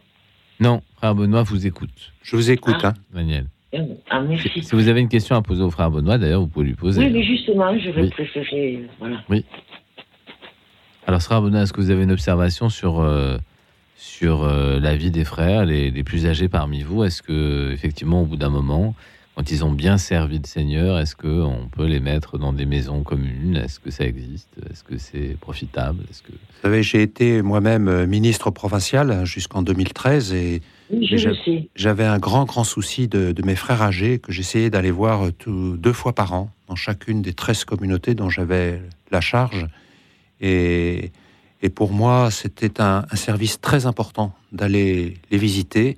Et certains étaient dans des maisons de retraite parce que euh, nos couvents n'étaient pas forcément euh, habilités pour, les, pour porter euh, avec les soins, les soins d'une personne âgée, d'une personne Alzheimer, d'une personne. Voilà, on faisait au mieux pour qu'ils gardent un climat religieux et on a tout fait pour qu'ils restent dans des communautés. Et on a donc aménagé des communautés pour qu'ils puissent, ces communautés puissent accueillir des frères âgés, voyez? Oui, mais. Mais c'est pas toujours possible. Mais bon, j'entends bien tout ce que vous avez fait et que d'autres ont fait comme vous d'ailleurs, Oui. euh, que je pourrais nommer et que je ne nomme pas. Cependant, j'ai vécu aussi le désarroi d'un frère de cette communauté Oui. qui, qui demandait à revoir au moins une fois sa communauté Mm. et ça lui a toujours été refusé. Non, non, je trouvais ça parfaitement injuste. Et, et je trouve que euh, au sein des frères, dans les communautés, euh, c'est ça peut être très dur. Oui. Et Oui. je parle aussi de la hiérarchie. hein. Oui, oui. Oui. Oui, mais euh, d'accord, je peux que souscrire à ça. Oui, oui. Vous savez, euh, je dis souvent, pour rire, je le dis à l'antenne, hein, Oui. là où il y a de l'homme, il y a de l'hommerie. Donc euh, c'est vrai aussi dans nos ordres religieux. Il n'y a pas de raison que nous, les frères en communauté, nous fassions exception à ce qu'il y a dans le monde. Nous avons tous, je crois que le Ah, monde n'est pas divisé entre les bons et les mauvais. Nous avons tous en nous une partie qui, qui, qui n'est pas ajustée à, à Dieu et puis une partie qui l'est. Et donc, euh, il n'est pas étonnant de voir ça aussi dans nos couvents. Mais ce que j'ai pu constater aussi de ma vie, et ce qui a fait ma joie, c'est de voir que là où il y avait des situations difficiles de fraternité, on essayait, là où il y a de l'hommerie, on essayait de vivre l'évangile au sein de cette hommerie. Et donc des résolutions évangéliques de ces situations difficiles, tordues, non fraternelles. Et ça existe. Ça existe. Peut-être que vous ne l'avez pas constaté, Écoutez, euh, mais je peux vous dire que ça existe. Oui, frère, certainement que ça doit exister. Mais moi, je, nous, je vous rapporte la tristesse immense que j'ai eue à voir disparaître ce couvent de Oui. Toulouse, Ah oui. petit à petit, où chaque frère, les uns après les autres, Ah oui. euh, se retrouvait en maison de retraite. Et celui que j'aimais le plus, parce que j'étais toute petite, il, m'a, il, me connaissait, euh, demandait au dernier moment à son père, abbé, ou je sais pas comment on dit, euh, de revoir une fois ses frères, et là aussi, ça lui a été refusé. Il y a de la cruauté là-dedans, père. Hmm. Et vous voyez, vous, vous dites une chose très importante, c'est que, en fait, euh, quand il y a un couvent quelque part et que malheureusement, à cause du manque de vocation, du vieillissement, on est obligé de fermer ce couvent, Oui. eh bien, c'est une douleur pour les frères d'abord, et puis c'est une douleur aussi pour tous les, toutes les amitiés dont vous êtes, qui avaient tissé des liens avec ses frères. Et ça, c'est la fraternité, ça. Et donc, fermer une communauté, voir partir un frère dans une maison de retraite ou le voir passer par la mort, c'est une douleur immense qui, Euh. qui exprime la fraternité qui a été tissée par les Euh. frères, dont vous avez été bénéficiaire, et que vous, vous avez aussi tissé des liens fraternels avec eux. Vous avez été une sœur pour chacun d'eux. Oui, mais c'est pour ça que je me permets d'appeler. Oui. C'est parce que je, je trouve que, euh, justement, euh, si vous voulez, un couvent de, est et devrait être encore plus un lieu où se vit la vie chrétienne et la vie de, de- Oui. et, euh, annoncée Oui. par Jésus dans l'Évangile, et que voilà, et, et que malheureusement on y voit euh, se produire, euh, comme ça a été mon cas, euh, Des choses un peu cruelles. des Oui. choses qui m'ont fait beaucoup de peine. Moi, c'est secondaire, Oui. mais euh, je trouve quand même que, voilà, je suis, je trouve que très Merci, triste. merci Parce Daniel, merci Daniel de votre, euh, choses. merci Voilà. Daniel de votre témoignage euh, qui nous a permis de, de réfléchir aussi à ce que les communautés euh, vieillissantes et les fermetures de lieux sacrés peuvent parfois effectivement se vivre dans la douleur. Nous parlions tout à l'heure de la vie en prison qui peut être dramatique à certains moments, euh, qui peut être aussi le lieu de la découverte de l'humanité des êtres qui n'est pas perdue malgré les actes dramatiques qui ont été posés ou vécus. On peut sentir le bien euh, dans ces lieux d'enfermement, on peut sentir également le mal, je dirais comme dans la vie. Euh, dans la paroisse, dans la paroisse, frère Benoît, est-ce que de façon un peu différente dans la communauté se jouent des se jouent des, des- des moments, des, des- ressorts, des appuis où on voit aussi euh, le travail au sein de la communauté sur le pardon, sur la fraternité, sur la difficulté. Ah, Florence? C'est quel appareil Oui, Florence. ben, Chère Florence, c'est Radio Notre-Dame. Ah, pardon. Oui. Alors, je, je pense que vous avez un appareil à côté de vous. Je pense qu'il faut Oui, l'éteindre. Oui, ben éteignez-la, s'il vous plaît, Florence. Oui, tout à fait. Voilà, comme ça, on pourra vous entendre mieux. à l'antenne Oui, vous passez à l'antenne. Vous êtes en direct, Florence. D'accord. Je vous rappelle le thème de l'émission, la fraternité. D'accord. avec le frère Benoît, voilà, qui est Merci. avec nous. Vous vouliez poser une question, Florence. Oui, alors voilà, moi je trouve très beau ce qu'a dit toute la soirée euh, le frère Benoît. Oui. Ça me touche beaucoup tout ce qu'il dit sur les détenus. Oui. Parce que moi je porte très fortement euh, tous les détenus dans ma prière euh, depuis des années. Et je suis heureuse euh, à la pensée qu'il y ait des aumôniers prêtres dans les prisons pour leur faire découvrir l'amour de Dieu. Parce qu'évidemment, les prisonniers, bon, je côtoie des gens qui sont en grande souffrance euh, dans ma petite chambre parce que j'ai la sclérose en plaques. Malheureusement, je ne peux pas marcher comme tout le monde, mais je suis très active dans ma petite chambre déjà dans la prière. Et je viens remercier le, le frère euh, Benoît. euh, tout simplement pourquoi? Euh, Parce que les détenus, euh, ils ont, euh, comment dirais-je, ils ont, euh, ils ont eu un manque d'amour déjà dans leur jeunesse, de, de génération en génération quelquefois. Et hum, je suis heureuse que vous, frère Benoît, euh, vous apportez l'amour de Dieu dans le cœur de chacun, parce qu'il y a tellement de, de tristesse de ce qui se vit entre eux.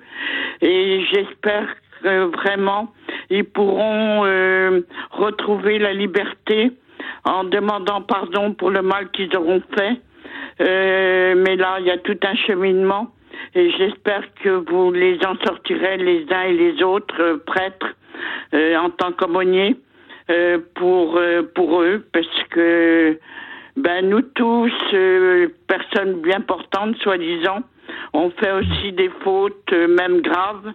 Et ben on doit se porter les uns et les autres dans la prière euh, sachez que tout à l'heure, euh, il y a eu un appel pour Marie. J'ai prié aussitôt pour Marie. merci. Euh, mais euh, sachez que hum, moi-même, j'étais pécheresse dans ma vie. Euh, C'est le père Vianney Jamin qui était notre ancien aumônier de la maison Saint-Louis, euh, où j'ai partagé beaucoup de choses. Euh, oui, ma vie n'a pas été facile dans ma vie. Euh, on juge souvent les prisonniers avec des grosses têtes, mais en réalité, est-ce qu'on est mieux? Et voilà, donc euh, moi, je prie vraiment pour les détenus et je prierai toute ma vie jusqu'au mon dernier souffle pour les détenus, euh, tellement ces hommes et ces femmes et ces jeunes euh, souffrent dans leur euh, dans leur cœur intérieur. Voilà. Et pour moi, la fraternité, c'est ça. Euh, moi qui suis en contact avec beaucoup de personnes dans ma petite chambre dans la journée parce que je suis au téléphone avec beaucoup de personnes, euh, eh bien moi, la fraternité, c'est d'apporter, euh, c'est d'apporter l'amour de Jésus dans le cœur de chacun, sans discrimination, et d'apporter l'amour de Jésus dans chacun. Voilà ce que je voulais Merci, vous dire ce soir. merci beaucoup, Et Florence. je voulais vous dire aussi autre chose. euh, c'est vous, euh, Frédéric. Oui. Je viens vous remercier aussi euh, de vos questions. Je vous connais pas spécialement, Euh, mais je viens vous remercier aussi euh, pour vos questions pertinentes que vous avez avec les uns et les autres des auditeurs. Cela me touche aussi beaucoup. Merci. Ben, Voilà, écoutez, et je Florence, remercie vraiment du fond du cœur euh, le frère Benoît ce soir, parce que tout ce qu'il a dit, euh, ça m'a touché énormément. Merci. Et je vais vous dire quelque chose, Frédéric et frère euh, Benoît. Si je n'avais pas rencontré le père Benoît, le père euh, Vianney Jamin, qui était notre ancien aumônier, il est maintenant à l'église Saint-Germain, Saint-Germain-en-Laye. S'il y a des gens qui sont dans la peine, allez le rencontrer. C'est un beau prêtre, dans le bon sens du terme, bien évidemment. Et moi, si j'avais pas rencontré le père Vianney Jamin sur ma route en tant que retraité handicapé, je serais peut-être pas là à l'heure actuelle. Parce que même le père Vianney m'a dit, Florence, au nom de Dieu, je vous console de tout ce que vous avez vécu dans votre vie. Oui, j'ai vécu beaucoup de choses et je peux comprendre combien tous ces hommes et ces femmes en prison, en prison détenus, qu'on leur fasse retrouver la liberté et qu'on leur euh, qu'ils puissent retrouver les uns et leur famille et qui demandent vraiment pardon. Mais je suis plus pour les aumôniers prêtres que les aumôniers et aumônières civiles voilà. Je viens vous dire cela Bon, merci je sais pas ce que beaucoup. vous en pensez Ben, on va laisser la parole au frère Benoît pour qu'il puisse vous répondre. Merci infiniment, Florence, de votre appel. Oui, un très grand merci, Florence. C'est très émouvant ce que vous avez partagé. D'abord, je retiens votre expression active dans la prière. Et vous avez bien raison.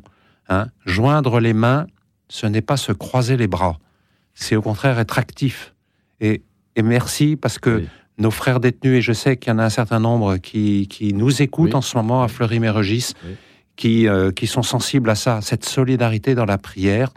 Et quand on vient, par exemple, célébrer la messe le dimanche matin avec des, des groupes de, laïcs et prêtres, et ils sont tellement sensibles. Bon, on ne on fait pas la grâce matinée, on les retrouve à 8h15, 8h30.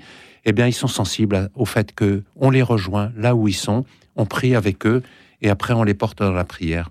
Et puis, ce que je voudrais dire aussi, c'est que vous dites euh, qu'ils ont manqué d'amour, ces, ces frères détenus, et que vous espérez qu'après tout un cheminement, qu'ils retrouvent la vraie liberté. La vraie liberté, c'est le relèvement. Le Christ dira, c'est la résurrection. Autrement dit, le relèvement, c'est cinq étapes. D'abord, sortir du déni. Et ça vaut pour chacun de- d'entre nous. hein. On n'a pas besoin d'être en prison pour être confronté aux cas difficiles. Sortir du déni. Ensuite, essayer de comprendre comment on vit, comment on est en relation. Ensuite, faire l'expérience qu'on ne pourra pas tout comprendre. On n'a pas accès à la totalité de notre existence, à, à- notre origine, à, à toutes nos histoires de blessures. On n'a pas accès à tout. Donc, être assez simple pour dire je ne comprends pas tout, mais je continue d'avancer. Quatre, se pardonner à soi-même ce qu'on a pu commettre de, difficile, de, de contraire à la fraternité. Et puis cinq, savoir que on ne pourra pas tous pardonner soi-même. Et il faut qu'un autre que nous-mêmes nous dise je te pardonne, je te pardonne, je te réouvre ton chemin, qui est un, qui est un beau chemin. Je ne t'enferme pas dans ce que tu as pu commettre, parce que tu es plus grand que tes actes, et je t'ouvre cet avenir. C'est ça la rédemption. Et quand on fait cette expérience, qu'on soit en prison ou à l'extérieur de la prison, mais avec nos prisons intérieures, eh bien, on vit un vrai relèvement, une vraie résurrection. C'est ce que je nous souhaite à tous, et en particulier, bien sûr, à ceux qui sont en prison, mais pas que, pas que. Frère Benoît, est-ce qu'on peut être en prison en étant libre?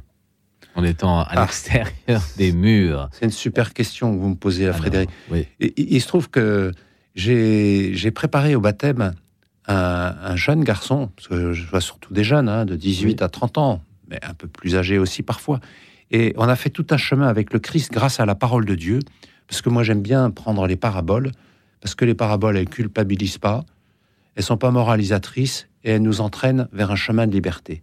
Et puis, il a fait pendant un an et demi avec moi un chemin extraordinaire, enfin c'est avec le Christ, moi je suis qu'un témoin, et il m'a dit, frère Benoît, j'ai pas besoin d'attendre de sortir de cette prison de Fleury-Mérogis pour être libre, car le Christ m'a rendu libre.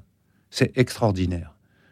J'ai envie de lire ce- Oui, oui, allez-y, allez-y. cette lettre euh, d'un de mes amis détenus, euh, à qui j'avais donné une petite croix pour qu'il puisse prier, et puis le, le journal, un journal hebdomadaire chrétien, euh, et, et dit, voilà, je prends la croix, et avec moi en priant, je me trouve très chanceux d'être disciple du Seigneur.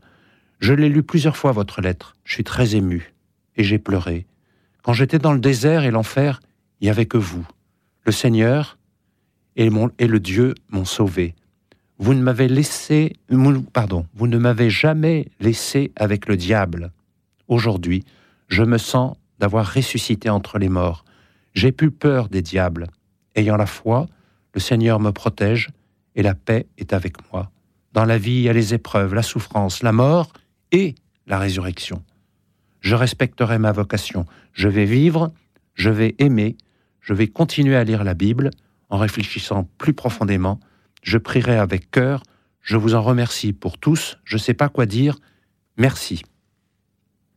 Très Voyez, Très beau texte. très beau texte. Très beau texte. Est-ce que la parole de Dieu est euh, fondamentale dans l'accompagnement des prisonniers ou l'accompagnement des gens qui souffrent en dehors des murs, puisqu'il y a aussi des prisons intérieures, bien sûr Est-ce que la parole de Dieu est un, est un terrain d'appui pour euh, sauver, sauver des âmes, sauver des hommes et des femmes souffrants C'est la seule chose importante. Je ne suis pas un psy, moi. J'ai fait une formation psychologique assez, assez poussée, mais je ne suis pas un psy. La seule chose que je peux, puisse révéler, c'est cette parole de Dieu qui me précède toujours. C'est pas moi qui la porte, mais elle me précède et j'ai à apprendre à la lire avec mon frère détenu et mon frère détenu avec moi. Et quand on fait l'expérience, parce qu'être chrétien, c'est être un ami du Christ. Un- construire une amitié, ça suppose du temps. Un jour après l'autre, on avance un pas vers l'autre. Eh bien, c'est cette parole de Dieu. Moi, une fois, j'ai vu un gars qui, qui se tapait la tête contre les murs pour en finir avec la vie. Et je lui pourquoi vous souffrez autant? Et il m'a raconté son histoire pendant 40 minutes. Et du coup, je lui dis vous me faites penser à un psaume. J'avais rien dit. On a lu le psaume 87, qui est un des psaumes les plus durs de la Bible. Il l'a lu. Et il a fini par me dire ça, c'est moi, en me montrant le psaume. Je lui dis pourquoi c'est vous? Vous pouvez continuer à vous taper la tête contre les murs, le mur ne vous répondra jamais, mais la parole de Dieu, elle, vous répondra. Peut-être que c'est par ma visite, peut-être c'est par un codétenu qui va vous soutenir. La parole de Dieu, un pauvre cri, le Seigneur entend. Je cite le psaume 33. La parole de Dieu, c'est votre vie. Et, et j'ai vu combien de personnes qui, qui ont construit cette amitié avec le Christ grâce à la parole du Christ. Dieu continue à nous parler où que nous soyons. Exactement. Nous allons écouter à présent les jeunes de la Fondation d'Auteuil qui ont aussi des vies difficiles, qui ont produit un album. Euh, ils ont été aidés, mais ils l'animent avec brio. La chanson s'appelle, bien entendu, Fraternité. Les jeunes de la Fondation d'Auteuil. Écoute dans la nuit, une émission produite par Radio Notre-Dame et diffusée également par RCF.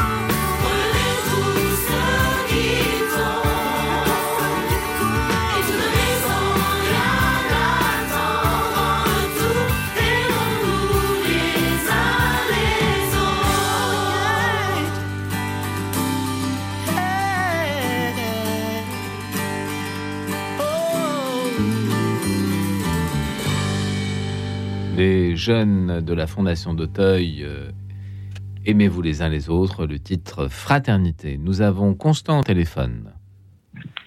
Oui, oui, bonsoir Frédéric. Euh, Bonsoir, Constant. Bonsoir, euh, ouais, frère Benoît. Oui, bonsoir Constant. Ben, ouais, J'apprécie euh, qu'il dise euh, d'entrée l'app- l'appeler frère et pas père Benoît. C'est- C'est très honnête de sa part et euh, ça me va. Bon. Ben, euh, ouais. Alors Constant, Ben, est-ce euh, ouais, est-ce qu'on a une petite, euh, est-ce que, est-ce qu'on a une petite question pour le frère Benoît? Bah, non, je crois qu'il en a dit euh, beaucoup, euh, qui touche, qui touche, qui touche beaucoup également, qui nous, moi, moi, qui me va, euh, qui me va parfaitement et par rapport à ce qu'il fait euh, dans les prisons également. euh. Moi, je- si j'avais une question, moi, je dirais simplement. euh, moi, moi, ce n'est- c'est c'est pas tant les, les prisonniers qui, qui sont qui. c'est- moi, je me poserais la question pourquoi ils sont en prison? C'est c'est la question que, que je me poserais moi si j'étais père Benoît. Et euh, voilà. Je pense que le père Benoît se la pose. Simplement. Alors, euh, Voilà. Et je, je pense pas que j'irai trop chercher euh, euh, à comprendre leur douleur. C'est surtout qu'est-ce qui les a. Qu'est-ce qui peut, qui mène, qu'est-ce qui mène en prison en fait les, les causes. voilà. c'est- je m'interrogerai sur ça. Alors, Constant, on va laisser la parole au frère Benoît. J'ai l'impression quand même que le filigrane de toutes les personnes qui se retrouvent en prison, c'est le manque d'amour. Mais peut-être que je me trompe. Alors, frère Benoît, est-ce qu'il y a un, un trait commun entre tous les prisonniers? Est-ce qu'il y a une blessure commune une... euh, Non, il n'y a pas une blessure commune. On a tous une histoire de blessure, moi le premier, et elle est, elle est propre à chacun. Alors ça peut être un manque d'amour de, de sa famille, ça peut être euh, euh, des drames qui se sont passés. Euh, voilà. Je- moi, je ne connais pas leur histoire. Je ne demande jamais ce qu'ils ont fait. J'allais dire pourquoi ils sont là. Je n'ai que des bribes. Par contre, ce qui m'intéresse, comme ça intéresse Dieu, parce que Dieu ne nous juge pas selon ce que nous avons fait, mais ce, ce qu'on- ce- ce- ce- vers, quoi, ce, ce- vers quoi nous allons. Autrement dit, ce qui m'intéresse, c'est comment envisager l'avenir de ces personnes. Et il y en a qui dévisagent quelqu'un, moi je veux les envisager. Et ça fait toute la différence. Dieu, il ne nous juge pas à partir du mal qu'on a pu commettre ou nos histoires de blessures, il cherche à voir ce dont on est capable. Si tu as donné un verre d'eau à l'un de ces petits qui sont les miens, c'est à moi que tu l'as fait. Quel quel est le bien, le bon et le vrai dont tu es capable? C'est ça qui me permettra de te jauger. Je ne prononce pas le mot juger, de te jauger, de te, de te dire, mais c'est ça, tu as du prix à mes yeux. Voilà le prix, tu comptes pour moi. Et voilà, même si je connais bien ton histoire, enfin pas moi, mais Dieu, je parle à la place de Dieu, je suis un peu prétentieux, mais moi, je connais pas bien l'histoire des personnes. Euh, parfois, ils me, la, ils me la livrent, ils me la partagent.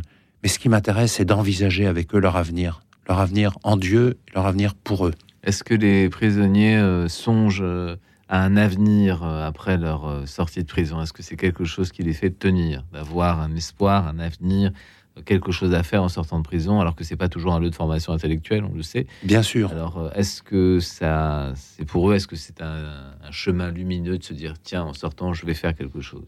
Avoir un projet, se projeter, c'est essentiel. Mais quand, quand, pour une grande part, puisque le Fleury-Mérogis c'est une maison d'arrêt, beaucoup n'ont pas encore été jugés, c'est très difficile de se projeter, de faire des projets, euh, de projets de travail, de projets avec sa compagne, avec ses enfants, quand on ne sait pas combien de temps va durer le temps qui va se séparer du jugement, et puis après la peine. Est-ce que ça peut être long, le temps pour euh, le jugement? Est-ce qu'au moment où on a arrêté, le moment où on est jugé, est-ce que ça peut être une année, deux entre années? deux et quatre ans pour un jugement, selon, les, selon les affaires. Si c'est des courtes peines, c'est très rapide. C'est peut-être même un jugement en comparution immédiate. Mais pour les situations plus les plus lourdes, ça peut être entre deux et quatre ans. Des années qui seront Et après, retirées de la peine. euh, Oui, oui, quand même. les années effectuées comptent dans, Oui, oui, dans le jugement, bien, bien entendu. Donc l'espoir de sortir et d'avoir quelque chose à faire après la prison, ça fait tenir les prisonniers. Ça fait tenir les prisonniers, mais il y en a qui n'ont pas de logement, qui n'ont personne pour les attendre. Ça, c'est très difficile, même pour des courtes peines. Moi, je vois beaucoup de personnes SDF de Paris et de la région parisienne. Ils n'ont personne qui les, qui les attende après leur courte peine de trois mois ou de six mois. Ils vont retrouver euh, euh, la rue, l'alcool, euh, les addictions et, pas d'amis. Et donc, euh, ça, c'est très, très difficile, ça, de n'avoir personne qui vous attend, de ne compter pour personne. Alors, découvrir que, Dieu, notre Dieu, le Dieu Jésus-Christ, eh bien, qui nous dit Tu as du prix à mes yeux, ça peut, ça peut changer la vie de quelqu'un. Mais ah, Dieu, on ne le voit pas. Il faut que ça passe par, par des hommes concrets. Voilà. On n'est pas Par des anges. Oui, par des médiations. Par des médiations, voilà. Dire oui à Dieu, est-ce que c'est se laisser conduire par l'esprit euh, là où Dieu veut nous mener? Est-ce que en faisant cela, on, on vit sa vie de chrétien? Je dirais pas le charisme franciscain en particulier, mais est-ce qu'on vit sa vie de chrétien si on accepte de dire oui à Dieu quand Dieu nous parle et quand Dieu nous envoie? Ben, dit comme ça, oui. Après, concrètement, euh, et- ouais, vous disiez des médiations, vous avez parfaitement raison. Il faut aussi que la vie de l'Esprit Saint s'incarne dans des, dans, des, dans des solidarités, dans des, dans des mains tendues, dans, dans, dans un job qu'un chef d'entreprise va accepter de donner, dans un foyer qui, qui va permettre d'accueillir la personne. C'est toutes ces médiations qui, euh, mises euh, de façon systémique ensemble, vont permettre à un homme de trouver les conditions pour se relever et de vivre de l'Esprit Saint.